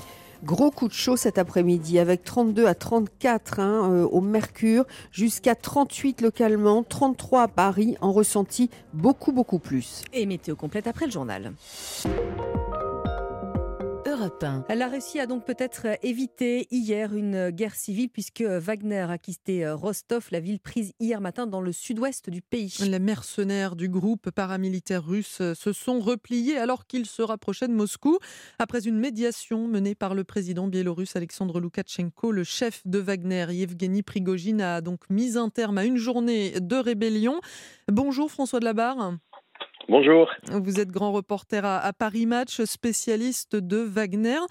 D'abord, comment est-ce qu'on peut expliquer, d'après vous, euh, ce changement de, de direction aussi rapide de la part de Yevgeny euh, Prigogine? Bah, ce qui n'est pas surprenant, c'est qu'il n'y ait pas eu de, de, guerre civile, parce que depuis le départ, euh, les, les, Russes n'avaient pas l'intention euh, de, de, de s'opposer euh, à Wagner. Euh, on a vu euh, des images à Rostov où la population russe donnait des, de la nourriture aux mercenaires de Wagner, et les soldats n'ont pas tiré une seule balle contre, contre Wagner. Alors il y a eu des échanges de feu, mais le, le, début de guerre civile n'a pas eu lieu. Il n'aurait sans doute pas eu lieu, puisqu'il s'agit d'une guerre de clans entre plusieurs personnes au pouvoir, et pas de, pas de guerre civile entre, au sein de la population de la population russe. Donc ça s'est réglé comme ça aurait pu se régler, on aurait pu le prévoir avec des négociations dont on ne connaît pas euh, le, détail. Pourquoi, euh, d'après vous, euh, François de Labarre, le chef de Wagner s'est lancé du coup dans cette rébellion? Alors le, le, chef de Wagner en fait a eu un rôle très important ces, ces derniers jours euh, pour, euh, pour dans l'opinion euh, russe puisqu'il a il a incarné cette cette cette rhétorique qui consiste à, à, à, dénoncer la corruption au sein des élites et l'état délabré de l'armée dont on, sait assez peu de choses finalement en Occident puisqu'il y a très peu de communication. Mais ce qui est sûr c'est que l'attitude de Poutine a, a, démontré une vraie faiblesse puisque à partir de, de, du début de la contre-offensive ukrainienne le, le le 13 juin précisément, il a commencé à s'exprimer, il a commencé à recevoir euh, des correspondants de guerre, des blogueurs russes qui, dénoncent sans cesse la corruption de son armée, et il leur a donné raison, et finalement, il a, démontré une certaine faiblesse, et, ça n'a cessé de, ce comportement n'a cessé de se démontrer dans les jours qui ont suivi, euh, ce qui explique pourquoi est-ce que Prigogine s'est senti libre d'agir et s'est senti soutenu par la population. Donc il avait, on peut dire qu'il avait un réel soutien, mais euh, de là à laisser un chef de guerre, chef d'une milice comme, comme, euh, comme Wagner prendre le pouvoir en Russie, euh, ça n'a pas eu lieu et on peut, on peut s'en réjouir tout de même. Et quelle va être la suite justement du coup pour, pour la Russie et notamment pour, pour Vladimir Poutine? Bah oui, c'est la bonne question parce que l'avenir de Prigogine finalement euh, intéresse assez peu parce que c'est un chef de guerre d'une d'une euh, société de mercenariat comme il peut en exister d'autres. La vraie question c'est quel avenir pour la Russie et quel avenir pour Poutine parce que Poutine s'est montré véritablement véritablement affaibli euh, comme euh, comme il ne l'a jamais été et son armée euh, montre qu'elle est qu'elle est qu'elle qu'elle ne, qu'elle ne tient plus en réalité et il est obligé donc de de de, de la reprendre en main. En a-t-il le pouvoir aujourd'hui? Probablement pas. Est-il euh, capable de lutter contre la corruption? Est-il capable de cette mobilisation qu'il a promise pour euh, répliquer à la contre-offensive ukrainienne? Tout ça laisse euh, un grand point d'interrogation. Et c'est en tout cas une, plutôt une bonne nouvelle pour l'Ukraine qui va pouvoir reprendre du territoire puisqu'elle sent qu'en face d'elle, l'armée n'est plus capable de tenir face à l'offensive qu'elle a menée depuis quelques jours. Merci beaucoup François Delabarre, grand reporter à, Paris Match, spécialiste de Wagner. Et du côté de Kiev, on suit effectivement hein, la situation en Russie. Un conseiller du président ukrainien estime que Prigogine a humilié Poutine, l'Ukraine qui revendique pendant ce temps déjà des avancées sur le front Est et qui annonce de nouvelles offensives dans plusieurs régions. Et on poursuit l'analyse de cette journée hors norme en Russie, juste après le journal avec le général Trinquant, ancien chef de la mission militaire française auprès des Nations Unies. Dans le reste de l'actualité, Emmanuel Macron lui est attendu à Marseille demain. Pour une visite de trois jours présentée comme l'acte 2 du plan Marseille en grand lancé en septembre 2021. Programme chargé hein, pour le président qui va aborder plusieurs thèmes, les transports, l'hôpital, l'école ou encore la culture. Et puis dès son arrivée sur euh, place demain, il consacrera sa journée, Arthur Delaborde, à la sécurité. Oui, alors que les règlements de compte mortels se multiplient à Marseille, Emmanuel Macron fera d'abord le point sur la situation avec des officiers de la police judiciaire. Le président se rendra ensuite à la prison des Baumettes sur un chantier d'extension qui va permettre de créer 743 nouvelles places d'ici 2025. Puis le chef de l'État devrait clôturer sa journée dédiée à la sécurité par un passage dans plusieurs quartiers populaires, notamment à l'est et au nord de Marseille, où il devrait échanger avec des habitants. Le lendemain mardi, il sera question d'éducation, de santé et de culture, avec notamment les visites d'une école et d'un hôpital. En matière de logement, Emmanuel Macron pourrait se rendre dans une copropriété dégradée pour illustrer l'urgence de la rénovation urbaine. Enfin, mercredi, il présidera le Conseil des ministres depuis la préfecture de Marseille. Séance sera organisée en visioconférence avec le reste de l'exécutif. Arthur Delaborde du service politique d'Europe 1. Il est 7h06 et il n'y aura pas de sixième finale consécutive au championnat d'Europe de basket pour l'équipe de France féminine. Mais non, les Bleus se sont inclinés 67 à 63 hier soir face à la Belgique. Les joueuses de Jean-Aimé Toupane se sont réveillées trop tard hein, dans cette demi-finale. On paye la première mi-temps où on score 40 points. On s'aperçoit que sur la deuxième mi-temps, ils en scorent 27. Donc euh, je pense que le travail n'a pas été tout à fait bien fait au départ. Et forcément, on a couru après le, score. Après, moi, je suis fier de mon équipe. Ils ont eu le mérite de réagir. Il nous a manqué très peu de choses. C'est de l'apprentissage. Voilà, on va essayer de faire mieux la prochaine fois et puis digérer ça ce soir et se remobiliser pour le match de demain. Il y a encore un match, à aller, une médaille à aller chercher. Jean-Aimé Toupane au micro de Bein Sport. La médaille en bronze à aller chercher, bien, ce sera face à la Hongrie cet après-midi à 17h.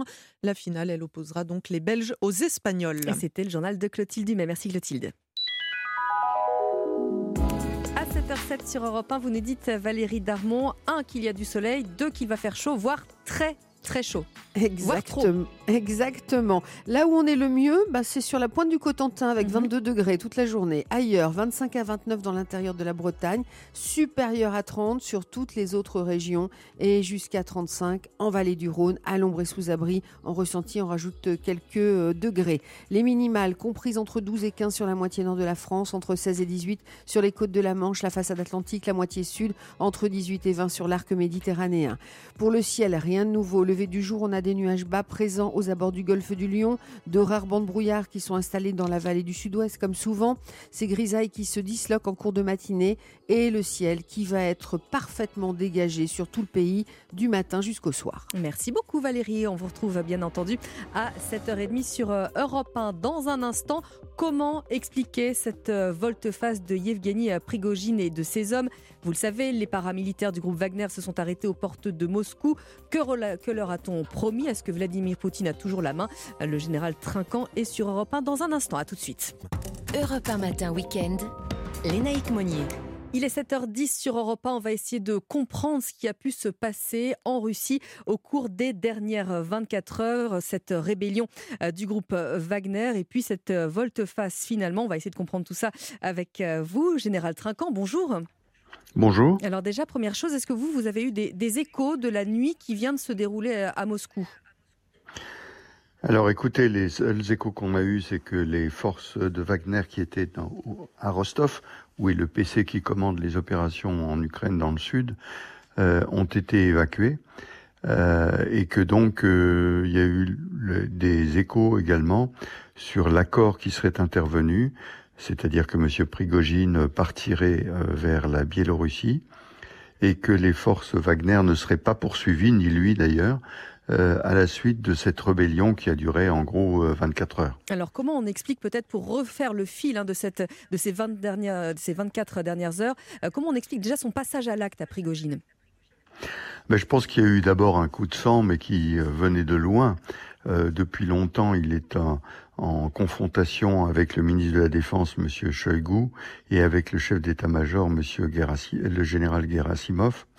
Euh, longtemps, il les a invectivés, appelés de tous les noms d'oiseaux euh, pour euh, ne pas soutenir son opération.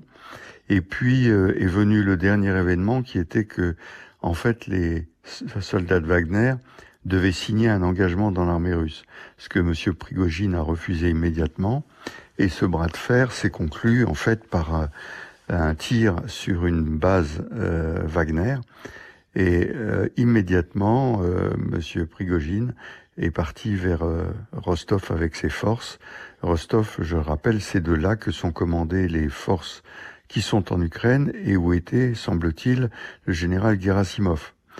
Et ensuite, après avoir pris ce PC sans coup férir, euh, de faire une montée euh, par l'autoroute M4 en direction de, euh, de Moscou, mhm. et sans coup férir, c'est-à-dire qu'il n'y a eu aucune opposition.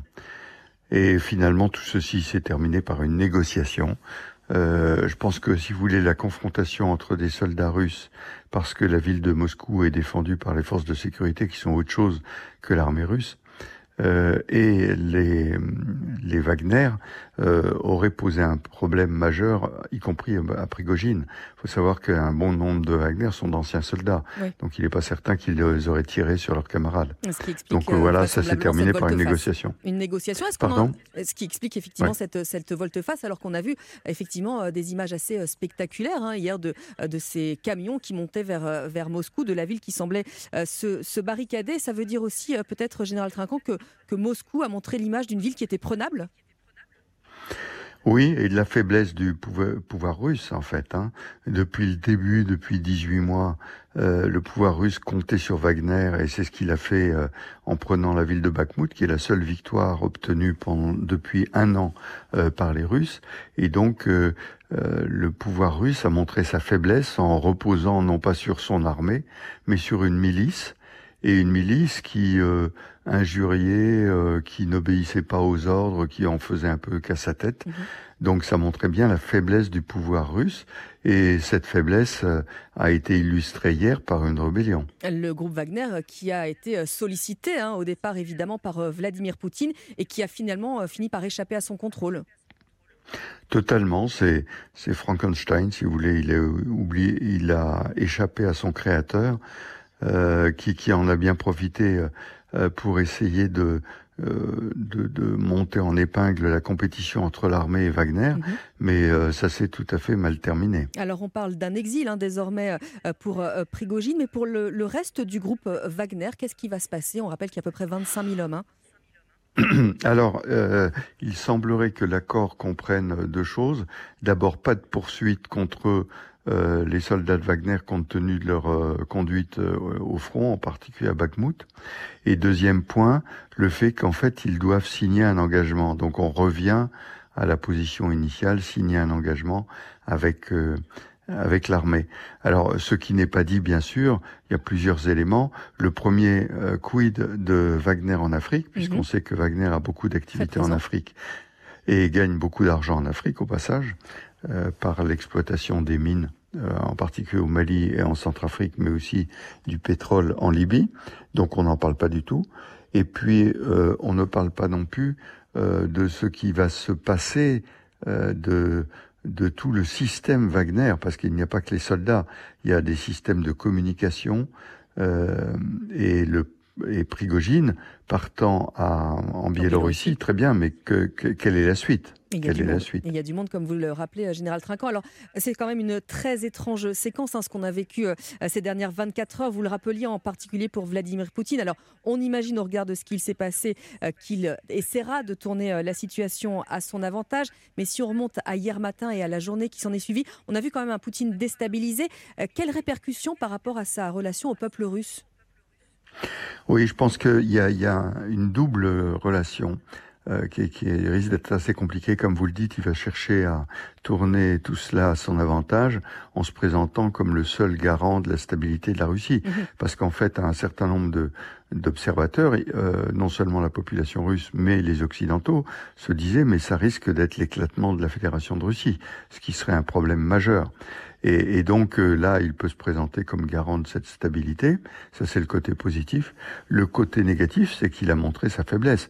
Enfin, c'est assez incroyable d'avoir vu l'autoroute M4 dans laquelle ils étaient obligés de creuser des tranchées, de mettre des camions remplis de sable pour empêcher de monter vers Moscou, mm. et pas de réaction armée. Euh, c'est-à-dire que la Russie a montré qu'elle n'avait pas de réserve en fait. Euh, elle avait probablement des forces de sécurité à Moscou, ça oui, mais euh, ça montrait tout à fait sa vulnérabilité. Donc je pense que ces deux aspects vont se révéler dans les semaines qui viennent. Et un certain nombre de, gens qui commencent à en avoir assez de cette opération et euh, de la position du président Poutine pourraient voir qu'il y a une faille et que cette faille pourrait être exploitée. Alors on a bien vu que ce soit Paris, Berlin, Washington, tout le monde a observé hein, sans, trop, sans trop commenter. Général Trinquant, on a pensé quoi de ce coup de pression? Pression au coup de bluff d'ailleurs, hein, finalement. Alors, je, je, pense que de, chez les, les, Occidentaux, globalement, l'inquiétude, c'est l'éclatement de la Fédération de Russie. Vous vous imaginez qu'un pays euh, comme la Russie, qui est fait de multiples républiques, mhm. si cela éclatait, et on parle de Wagner, mais il y a 300 milices en, en Russie, si cela éclatait, que deviendrait-il de, des armes nucléaires en particulier? Qui prendrait possession de ces armes nucléaires? Donc je pense que c'est l'inquiétude majeure qu'il peut y avoir chez les Occidentaux. Alors, euh, En revanche, je pense que... Oui, pardon. Oui, je prie, poursuivez. Je disais, en revanche, chez les Ukrainiens, c'est une opportunité. Tout ceci arrive au moment où l'offensive ukrainienne euh, commence et où euh, finalement les soldats russes dans leurs tranchées se disent que leur pouvoir n'est pas si fort que cela. Et donc un problème de morale dans les forces russes que pourrait exploiter l'armée ukrainienne. Et c'est là que je voulais vous emmener, à Général Trinquant. Effectivement, le seul à avoir commenté la situation, c'est Volodymyr Zelensky qui dit que Poutine a été humilié. Comment les Ukrainiens vont pouvoir s'engouffrer dans la brèche, si je puis m'exprimer ainsi? Eh bien, écoutez, je pense que ça peut, ça peut se poursuivre par les opérations sur le terrain face aux soldats russes qui, s'ils ont l'information et si l'information est amplifiée par les Ukrainiens, peut provoquer euh, une perte de morale pour euh, pour l'armée russe de se dire que finalement le territoire lui, russe lui-même est vulnérable. Donc, euh, à quoi sert de combattre en Ukraine si la Russie elle-même pourrait être déstabilisée? Je pense que c'est cet aspect moral de l'armée russe qui peut être exploitée par les Ukrainiens. Et donc euh, là, on redécouvre ce matin, Général Trinquant, euh, des images de la Russie qui est en train de lever les barrages contre, contre Wagner. Est-ce qu'on peut dire que seul le président biélorusse Loukachenko a participé euh, aux négociations ou est-ce que c'est un peu, on peut élargir ça un petit peu? Non, je pense que c'est pas lui du tout qui a dû mener les négociations. Je pense que, en revanche, on le fait apparaître, oui, parce que ça montre l'unité entre entre guillemets entre la Russie et la Biélorussie, et que ça permet de donner un point où le président euh, de Wagner, euh, Prigogine, peut se réfugier. Ceci étant, euh, a-t-il signé par là même son arrêt de mort? Parce qu'on le sait que les services russes risque de ne pas laisser impuni cet acte de rébellion. Alors, euh, Général Trinquant, euh, comment voyez-vous les, prochaines heures là, à venir? Est-ce que Vladimir Poutine va parler de nouveau peut-être? Écoutez, son intervention était tellement dramatique euh, hier matin euh, qu'aujourd'hui, la seule chose qu'il pourrait montrer, c'est la fermeté d'un chef qui reprend le contrôle de la situation. Maintenant, ça va être un vol de face assez compliqué, mais euh, euh, face à des Russes qui sont seuls, plutôt apathiques, plutôt mhm. passifs, euh, c'est quelque chose qui pourrait passer. Eh bien, merci beaucoup en tout cas, Général Trinquant, d'avoir pris du temps pour venir nous porter votre éclairage ce matin sur Europe 1. Excellente journée à vous, merci. Merci, au revoir. 7h20 sur Europe 1, le journal permanent Clotilde Dumay. Europe 1 matin, week-end. Lénaïque Monnier. La tentative de rébellion de Wagner en Russie scrutée de près à l'étranger. Les chefs d'État français, américains, allemands et britanniques se sont entretenus par téléphone pour évoquer la situation et ses éventuelles conséquences sur la guerre en Ukraine. Sur ordre de leur chef, les mercenaires de Wagner se sont euh, finalement repliés dès hier soir. Gérald Darmanin est arrivé à Mayotte pour faire le bilan de l'opération Wambushu déployée depuis fin avril pour lutter contre la criminalité et l'immigration illégale. Le ministre de l'Intérieur précise qu'elle sera prolongée de plus d'un mois, puis qu'un deuxième type d'opération débutera en septembre pour cibler cette fois l'agriculture et la pêche illégale. Les autorités canadiennes ont débuté leur enquête sur l'accident du Titan et les circonstances de la mort des cinq passagers à bord du submersible. Le Bureau de la sécurité des transports du Canada estime que ce genre d'enquête s'étale normalement sur près de deux ans, mais les enquêteurs veulent faire au plus vite pour donner des réponses aux familles des victimes. Et puis première médaille d'or pour la France aux Jeux européens en Pologne. Les nageuses artistiques se sont imposées lors de l'épreuve acrobatique par équipe. La France compte désormais 15 médailles dans cette compétition où les délégations s'affrontent dans 29 sports différents. Et ben voilà, merci beaucoup Clotilde. Il est 7h21 sur Europe 1. Europe 1 matin, week-end. La note secrète comme tous les dimanches matins sur Europe 1. Bonjour Fabrice Lafitte. Bonjour Lénaïque, bonjour à tous. Alors on colore cette antenne aux couleurs du Salon du Bourget. Et lui aussi, il adorait les avions. Il en possédait même un à lui tout seul. On parle ce matin de Michael Jackson. On l'a retrouvé mort un 25 juin, Fabrice, dans sa maison de Los Angeles. Et on va revenir sur un titre qu'il veut intégrer à son futur album Thriller, c'est le titre Beat Oui, une chanson qui ressemble à My Sharona du groupe américain The Knack, paru en 1979.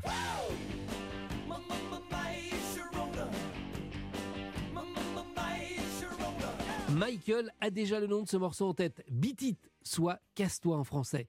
Pour les paroles, il s'est inspiré des bagarres des bandes rivales qu'il voyait depuis la fenêtre de sa chambre lorsqu'il était enfant et vivait à Gary dans l'Indiana. Il travaille d'abord sur une version démo de la chanson avec des musiciens dans son home studio. Écoutez.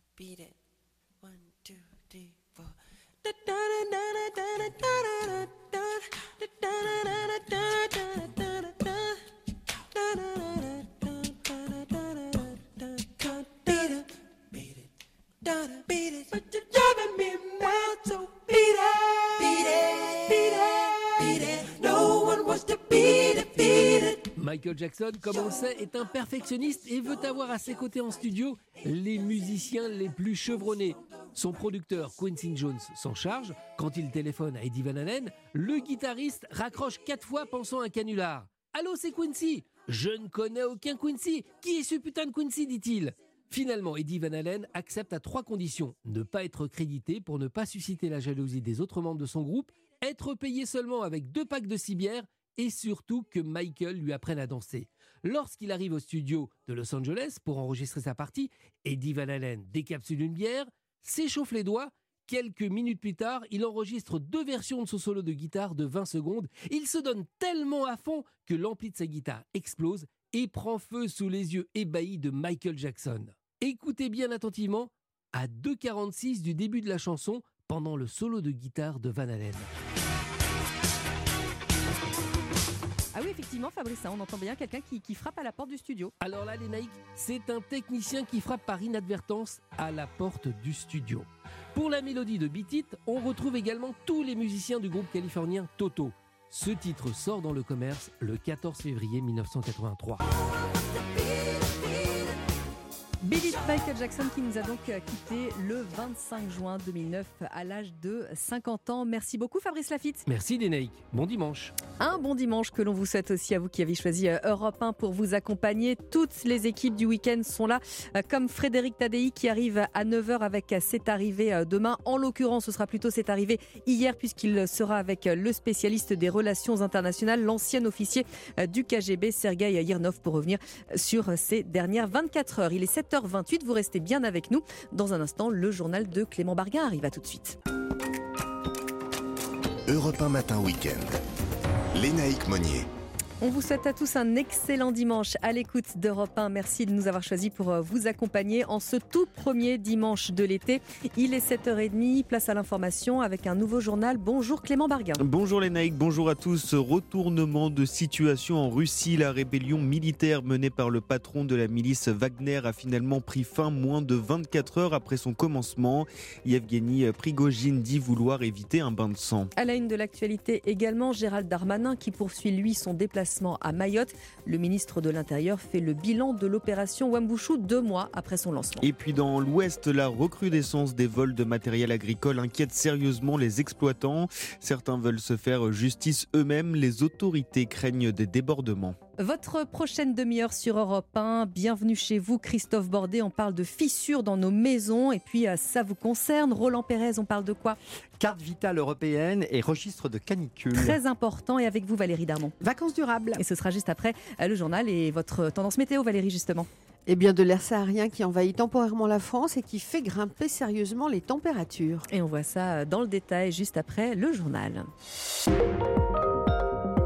Le vent de rébellion n'aura donc duré qu'à peine une journée en Russie. Wagner a déjà quitté Rostov, la, la ville prise hier matin dans le sud-ouest du pays. Le chef du groupe paramilitaire Yevgeny Prigogine voulait marcher vers Moscou, lui qui accusait l'armée régulière russe d'avoir bombardé ses hommes en Ukraine. Mais il a finalement fait volte-face en quelques heures, Alexandra Gégy. Oui, peu avant 20h hier soir, et alors que les hommes de Wagner se trouvaient à 200 km de Moscou, le président biélorusse Loukachenko et Yevgeny Prigogine, chef du groupe, ont ensemble négocié l'arrêt de cette marche vers la capitale russe. Le patron du groupe paramilitaire a alors annoncé que ces hommes rentraient dans leur camp. C'est donc le moment où le sang peut couler. Réalisant toute la responsabilité de faire verser le sang russe d'un côté ou de l'autre, nos colonnes font demi-tour et nous retournons dans nos bases conformément au plan. Un retournement de situation pour éviter un bain de sang moins de 24 heures après avoir lancé un coup de force inédit contre le Kremlin. Une décision qui s'apparente à une défaite du côté de Wagner, selon Patrick Martin-Genier, spécialiste des questions internationales. Il s'est aperçu qu'il n'avait certainement pas toutes les forces pour marcher sur Moscou et surtout que la garde nationale russe n'avait pas suivi. Quoi qu'il en soit, c'est une initiative qui va affaiblir Vladimir Poutine. De son côté, le Kremlin annonce que les poursuites contre Yevgeny Prigogine sont levées et qu'il va rejoindre la Biélorussie. Le Kremlin qui assure que cet épisode n'affectera en aucun cas l'offensive russe en Ukraine, mais forcément du côté de Kiev, la rébellion de Wagner fait réagir. Un conseiller du président ukrainien estime que Prigogine a humilié Poutine et le président Volodymyr Zelensky s'est également exprimé à ce sujet dans son allocution Aujourd'hui, le monde a vu que les dirigeants russes n'avaient aucun contrôle sur rien. C'est juste le chaos complet. C'est un manque énorme de prévisibilité et ce sur le territoire de la Russie, rempli d'armes. Nous nous souvenons tous comment, l'année dernière, le chef de la Russie a menacé le monde. Avec des ultimatums, il essayait de montrer une sorte de force. Cette année, il a montré qu'il confondait ses espérances avec ses mensonges, qu'il nourrissait avec force. Eux, au Kremlin, sont capables de recourir à n'importe quelle terreur, capables de recourir à n'importe quelle stupidité, mais ils ne peuvent pas fournir ne serait-ce qu'un pourcentage de contrôle nécessaire. L'Ukraine qui revendique pendant ce temps des avancées sur le front Est et qui annonce de nouvelles offensives dans plusieurs régions. À la une de l'actualité également, Clément, le ministre de l'Intérieur qui poursuit son déplacement à Mayotte. Pour défendre l'opération Wambushu censée lutter contre la criminalité, l'immigration illégale et l'habitat insalubre sur l'archipel.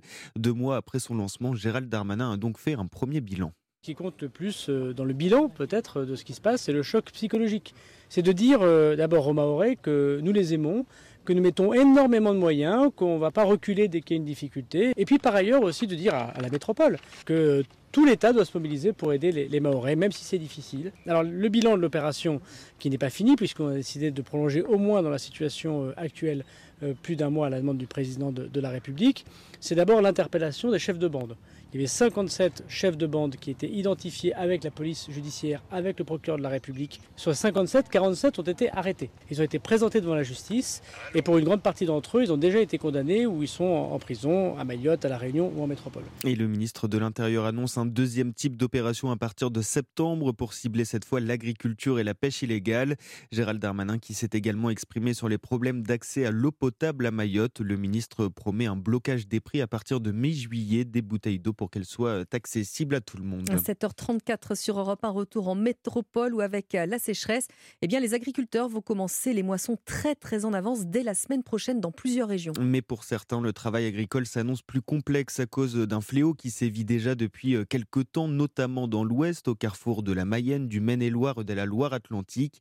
Il s'agit du vol de GPS et des écrans de contrôle des engins agricoles, des cambriolages et des chefs d'entreprise démunis au point de vouloir se faire justice eux-mêmes et d'aller récupérer le matériel supposément caché dans un campement rome. La tension monte sur place et les autorités veulent éviter les débordements, Sandrine Prioul. Des cambriolages menés comme des opérations commando. Chaque fois, 100 000 euros de matériel connecté aux tracteurs ou moissonneuses sont envolés. Ils vont alimenter des réseaux de recel dans les pays de l'Est. Jérôme Coulon, victime pour la quatrième fois, se dit lâché par ses assureurs. Pour euh, venir directement, passer par des champs, passer à côté de tous les pièges qu'on peut mettre euh, pour éviter ces phénomènes-là, qui sont bien renseignés, on ne fait pas comment. Alors ces patrons d'entreprise ont décidé de se faire justice eux-mêmes et d'aller récupérer leur matériel dans des campements de Rome. Gendarmes déplacés même le procureur. Dorénavant, se rassure David Lecomte, les autorités prennent le phénomène au sérieux. Quelqu'un qui s'est fait voler trois, quatre fois avec la fatigue qui va se greffer parce qu'on va arriver dans une période de récolte hein, où tout le monde va être fatigué, nos clients vont être sous tension, nous on va être sous tension, nos salariés aussi. Donc, euh, un face-à-face dans des moments un peu compliqués, il euh, ne bah, faudrait pas arriver au drame. Du côté de la gendarmerie, on assure que les patrouilles vont s'intensifier. Le temps peut-être de démanteler un réseau, dit-on, professionnel et opaque. Les précisions de Sandrine Prioul pour Europe 1. C'est les derniers jours du salon euh, du Bourget et ce matin, Clément, on va monter dans un cockpit euh, un petit peu particulier. Le cockpit du futur qui euh, rentrera en service en 2027. C'est un cockpit développé par Thales, équipé par l'intelligence artificielle et qui permet d'optimiser la conduite. Il équipera aussi bien des avions que des hélicoptères ou même de nouvelles solutions de mobilité aérienne. Test réalisé pour Europe 1 par Margot Faudéré. Dans ce cockpit du futur, il y a toujours le mini-manche et les manettes des réacteurs, mais pour aider le pilote, plusieurs écrans connectés lui offrent des fonctionnalités plus avancées. On a l'interface d'assistants basée en partie sur l'intelligence artificielle qui vont aider le pilote de la phase de préparation jusqu'à la phase d'atterrissage. Toutes ces données sont sécurisées par Thales, rappelle Pierre Mariani, responsable des équipements de vol pour le groupe, mais le cockpit n'est pas totalement autonome, c'est toujours à l'homme de faire le dernier geste. Ce qui va apparaître devant vous, c'est un plan de vol temporaire. C'est à moi de dire c'était bien mon intention, je le on est prêt à décoller. Malgré ces quelques validations manuelles, le système permet de diviser par deux la charge de travail du pilote, en particulier dans les moments compliqués. Frédéric Scarfon est pilote d'essai chez Thales. Quand vous avez une panne, l'intelligence artificielle, elle va comprendre instantanément ce qui se passe dans l'avion, elle va faire des propositions. Grâce à des trajectoires optimisées, le cockpit permet aussi de réduire de 10% les émissions de chaque vol, qu'il s'agisse de CO2 ou de traînées de condensation, les fameuses traces blanches que laisse l'avion dans le ciel après son passage. Le reportage de Margot Faudéré. Et au Bourget, comme sur la quasi-totalité du pays, il fait chaud. Valérie va nous l'expliquer euh, d'ici quelques instants, parfois même très chaud. Et forcément, Clément, ça nous donne des envies de baignade. Et oui, euh, une piscine privée quelques heures ou une journée, c'est une tendance euh, qui se développe depuis quelques années. Ce service collaboratif proposé notamment par la plateforme Suimi permet aussi aux propriétaires de réduire les coûts de fonctionnement de leur, de leur bassin, d'investir dans des équipements qui permettent d'économiser l'eau. Un véritable enjeu de société alors que de nombreux départements sont en alerte sécheresse. Le reportage sur la côte d'Azur du correspondant d'Europe 1, Frédéric Michel. 20 euros par personne pour 4 heures de baignade. Ces jeunes niçois sont ravis. C'est une belle piscine. En plus, c'est pas très cher. Et ces revenus de location sont une bonne affaire pour Alexandra Hazard, la propriétaire. On les a réinvestis pour essayer d'être un petit peu plus écologique. On a rajouté un système de filtration au niveau des paniers pour essayer d'utiliser le moins d'eau possible de ce qu'on appelle le backwash, donc qui permet de nettoyer l'eau de la piscine. On a mis en place aussi une cuve de récupération d'eau. On demande aussi à nos locataires de ne pas utiliser tout ce qui est huile qui force le bronzage incompatible avec l'eau. En moyenne, les propriétaires dégagent un revenu de 1000 euros par saison et pour certains, les gains peuvent dépasser les 10 000 euros. Arnaud Demenou, responsable communication pour la plateforme Suimi. Des revenus qui peuvent servir pour investir dans son équipement, acheter une bâche anti-évaporation. L'évaporation, c'est une des sources de déperdition d'eau. C'est peut-être le moment aussi avec ces revenus dégagés, si on croit qu'on a des fuites, de regarder si son bassin est bien étanche. On peut aussi commencer à se poser la question de moderniser sa filtration pour qu'elle soit plus économe en eau. Une façon pour les propriétaires de piscines d'être éco-responsables.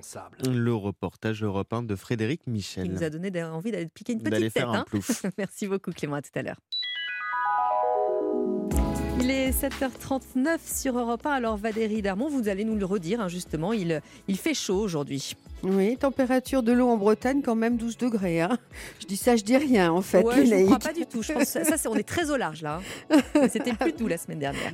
Alors, il s'agit de la journée, en tout cas dans le ciel, la plus chaude de ce mois de juin à l'échelle nationale. Il fait très chaud l'après-midi avec des températures maximales souvent comprises entre 32 à 35 degrés sur les trois quarts de la France. Dans le détail, en Bretagne et sur le nord Cotentin, le ciel qui est passagèrement nuageux ce matin. Ce soir, le vent d'ouest qui va se lever brusquement, qui va faire chuter la température en attendant, il va faire 28 à 33 sur les plages de Brest et de Cherbourg jusque sur Rennes. Sur les Pyrénées, en raison de la chaleur en altitude, on a de gros cumulus qui peuvent provoquer quelques orages très isolés mhm. et franchement inoffensifs. Sur le Pays Basque, ce sont les nuages bas venus de l'océan qui vont faire chuter les températures de 34 à 22 degrés entre 13h et 16h sur Biarritz, perte donc de 12 degrés en très peu de temps. Partout ailleurs, vous passez la journée sous le plein soleil du matin au soir. On le constate déjà sur la plupart de nos régions. Prudence cet après-midi, toujours en raison des fortes chaleurs. On attend 35 à 37 de la région parisienne au Val-de-Loire, ainsi que dans l'arrière-pays méditerranéen. Évidemment, on rajoute au moins minimum 5 degrés à ces valeurs que je vous annonce. 24 cet après-midi à Lorient, 27 à Boulogne-sur-Mer, 28 à Nice, 29 à La Rochelle, 30 degrés à Saint-Étienne, 31 à Angers, 32 à Brive-la-Gaillarde, 33 à Paris, 34 à Évreux et à Nîmes et enfin 35 à Avignon. Ah oui, 33 à Paris, si c'est euh, en plus avec le ressenti, là, ça va être, euh, ça va être difficile. Hein, ça va être, euh, on va étouffer. On va étouffer. Merci beaucoup Valérie. Vous restez dans les parages. Hein. Dans un instant, on vous retrouve pour Ça vous concerne. Comment choisir justement sa plage ou sa montagne labellisée responsable? On prend un petit peu d'avance sur l'été. Et puis c'est très important également ce que l'on verra avec Roland Pérez. Comment inscrire les personnes fragiles sur le registre canicule? C'est dans un instant. Il est 7h41 sur Europe 1. Réveillez-vous. Informez-vous avec Lénaïque Monnier sur Europe 1. Et avec euh, Ça vous concerne, on prend des vacances responsables cet été, on parle carte vitale européenne. Valérie Darmon, Roland Pérez, bonjour. Bonjour. Mais avant toute chose, Roland, alors ça c'est très important, on va anticiper les fortes chaleurs avec un registre canicule qui a été mis en place. Alors pour qui et comment On vous écoute parce qu'évidemment ça concerne tous nos aînés. Et, oui, tous, les, hein. tous, les, ministères se sont, se sont réunis, le ministère de la Transition écologique, le ministère également de la Santé, de la Santé publique, qui compte tenu des vagues de chaleur qui sont depuis quelques années plus fréquentes, eh plus longues, plus précoces, eh bien des mesures, un dispositif euh, vigilance de Météo France euh, va, va, va permettre de la, prise de mesures qui sont importantes. Et d'ailleurs, je, profite de la présence de Valérie pour lui demander de nous expliquer ce qu'on appelle d'ailleurs une vague de chaleur et la différence avec ce qu'on nomme la canicule. Alors c'est simple, c'est une vague de chaleur, c'est un épisode caractérisé par une chaleur intense de courte durée ou par des températures élevées qui perdurent dans le temps. Mmh. Cette définition est adaptée au climat de chaque euh, territoire, bien évidemment, parce qu'au nord, c'est pas la même chose qu'au sud. On parle de vague de chaleur nationale lorsque la température moyenne quotidienne nationale dépasse les 25,3 degrés. Un épisode de canicule présente de très fortes chaleurs le jour et la nuit durant au moins trois jours consécutifs. Ça veut dire qu'on a chaud tout le temps du lever euh, au coucher. Alors donc euh, le registre de canicule Roland qui est mis en place, il va servir à quoi précisément? Alors c'est un fichier communal euh, qui concerne les, personnes qui sont les plus à risque et qui vont être régulièrement contactées par les services de leur ville pour pendant toute la durée justement de l'alerte afin mhm. de s'assurer qu'elles n'ont pas besoin d'aide. Alors justement lorsqu'elles vont appeler les agents, vont leur, vont leur rappeler justement les mesures à prendre d'hydratation pour se rafraîchir. et si la personne surtout n'appelle pas euh, ou ne répond pas, enfin si on n'a pas de nouvelles de cette mmh. personne qui est inscrite sur le registre, eh bien le centre communal d'action sociale chargé de ces appels peut contacter la police municipale qui se déplacera et qui pourra en dernier recours contacter les pompiers. Alors ça concerne euh, qui alors? Alors les personnes âgées de, 65 ans et plus qui peuvent s'inscrire, ils n'ont mmh pas l'obligation de le faire, mais ils peuvent s'inscrire, surtout si elles sont seules. Les personnes âgées de plus de 60 ans si elles sont reconnues inaptes au travail, les adultes handicapés, les professionnels euh, et, ou, le, ou personne de leur entourage peut les inscrire également et prendre contact avec euh, ce registre. La, la demande d'inscription doit être réalisée par la personne justement concernée ou son représentant ou par un tiers. Mmh et puis en cas d'épisode de forte chaleur, un numéro d'information est mis à disposition du public, canicule, canicule info service 0800 06 66 66 0800 06 66 66. Alors deuxième question du jour, Roland, pour ceux qui ont prévu de se rendre à l'étranger cet été, s'ils ont réussi à avoir un passeport ou comme vous nous l'aviez expliqué avec une simple euh, carte d'identité, il y a un autre papier qu'il faut pas oublier. Euh, on le demande à sa caisse primaire d'assurance maladie, c'est la carte européenne de santé. Est-ce que c'est la carte, euh, c'est pas la carte vitale? Oui, c'est une sorte, c'est la carte vitale mais européenne, c'est-à-dire celle qui va vous permettre de devoir prendre en charge des soins qui sont urgents ou des soins inopinés elle concerne vos voyages dans l'espace économique européen, en Suisse ou au Royaume-Uni, évidemment dans un État de l'Union européenne. Alors mhm. la carte est individuelle, elle est nominative. Chaque membre de sa famille doit avoir euh, la sienne, y compris les enfants de moins de 16 ans. Ah et sa validité est de 2 ans. Donc elle est importante vraiment d'y de, de, penser. D'ailleurs, moi, pendant que je vous parle, je suis en train de penser que je n'ai pas demandé encore ma carte européenne euh, d'assurance maladie. Eh bien alors, Roland, on donne des conseils, mais on ne les applique pas. Bah alors et justement, Roland, comment on l'obtient? Alors, on l'obtient, c'est facile. Vous allez sur votre application Amélie, vous allez sur Mes démarches. Euh, ensuite, la carte va vous être adressée par courrier postal. Et si vous partez dans moins de 15 jours, il est peut-être plus prudent de demander un certificat provisoire. Sachez que si vous avez l'application Amélie, eh bien, lors de cette demande, vous aurez immédiatement votre carte qui va s'inscrire. Merci beaucoup, Roland. Alors, euh, avec vous, Valérie, bah, on le sait, hein, on s'apprête tous à aller poser nos serviettes sur la plage ou bien, pour les plus courageux d'entre nous, euh, partir en rando. Mais alors, attention, on n'est pas obligé de le faire n'importe comment. C'est-à-dire qu'on peut choisir d'être responsable lors de son choix de plage, de port, de village, que ce soit à la campagne ou à la montagne. Comment ça se fait? Alors, bah, ça se fait qu'il existe des moyens de vous faire du bien en faisant du bien à la planète. Ça, c'est la bonne nouvelle. Il mhm. suffit de choisir en fait les plages au pavillon bleu, mmh. revisitées cette année, ou des logements à la campagne labellisés clés vertes. Alors, pour choisir, il existe une liste des plages et des ports de plaisance auxquels l'association Terre Agir a décerné le label pavillon bleu. C'est 511 sites, 406 mmh plages réparties dans 192 communes et 105 ports de plaisance, et aussi 1077 logements verts, un record historique avec une hausse de 25% sur un an, c'est beaucoup. C'est beaucoup, c'est bien. il de particulier ces endroits durables? La réponse ce matin sur Europe 1 de Nathalie Belbossan, directrice du pôle tourisme durable de l'association à but non lucratif. Je le précise, mmh Teragir. Ces critères portent sur la gestion de l'eau, donc on parle de choses très concrètes, hein, des analyses d'eau à effectuer, l'absence de rejets polluants à proximité des eaux de baignade par exemple. Euh, ils portent aussi sur la gestion des déchets pour le pavillon bleu, avec des poubelles de tri assorties de consignes claires à proximité des plages, ainsi que dans les ports de plaisance pour euh, avoir une bonne réception et un bon traitement des déchets. Euh, des méthodes d'entretien de la plage pour éviter les déchets mais sans détruire la biodiversité. On travaille aussi sur le pavillon bleu sur des activités d'éducation à l'environnement qui doivent avoir lieu à proximité de la plage ou des ports de plaisance euh, pour sensibiliser les usagers, euh, notamment par exemple sur le sujet de la laisse de mer. Et enfin, on travaille sur un, un ensemble de critères qui portent sur l'environnement général du site, euh, connaître son milieu, mettre en œuvre des actions de préservation de la biodiversité ou de restauration, mesurer l'impact de ces actions bien sûr, et avoir des processus de, résorption des pollutions qui pourraient arriver.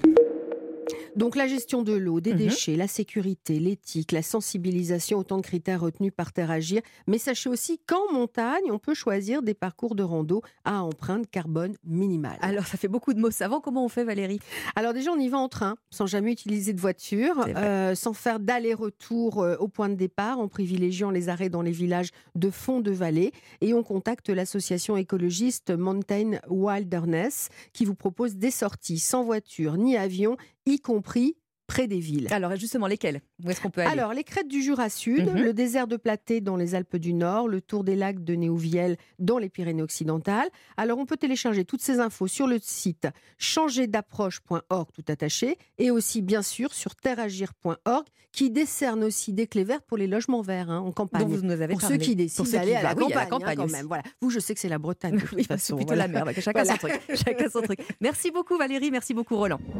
Europe 1 matin week-end. Lénaïque Monnier. Il est 8h10, le temps file sur Europe 1, l'heure du journal permanent Clément Barga. Un retournement de situation en Russie entré ouvertement en rébellion contre le commandement russe. Le chef de Wagner a annoncé hier soir que ses hommes rentraient dans leur camp pour éviter un bain de sang. Le Kremlin annonce l'abandon total des charges contre Yevgeny Prigogine et ses mercenaires. Le ministre de l'Intérieur poursuit son déplacement à Mayotte. Gérald Darmanin y défend le bilan de l'opération Wambushu destinée à lutter contre la criminalité et l'immigration illégale. Il revendique avoir divisé par trois le flux entrant de clandestins venus des Comores pour la première fois depuis 30 ans. Le contrôle technique des deux roues sera appliqué dès le premier trimestre 2024. Il y aura quatre fois moins de points à vérifier que sur les voitures et coûtera environ 50 euros. Ce sera obligatoire tous les trois ans. Et puis euh, Claude Barzotti est mort. Le chanteur belge d'origine italienne avait signé des tubes dans les années 80, le Rital ou Je ne t'écrirai plus. Il avait 69 ans. Merci beaucoup Clément, il est à 7h51 sur Europe 1. Dans un instant, on va retrouver euh, Christophe Bordet, votre rendez-vous immobilier. Bienvenue chez vous. Il va nous parler euh, de la sécheresse et des conséquences que cela a sur euh, nos maisons qui parfois sont fissurées. Il nous expliquera comment contacter notamment les assurances. À tout de suite sur Europe 1. Europe 1 matin week-end. Lénaïque Monnier. Bienvenue chez vous.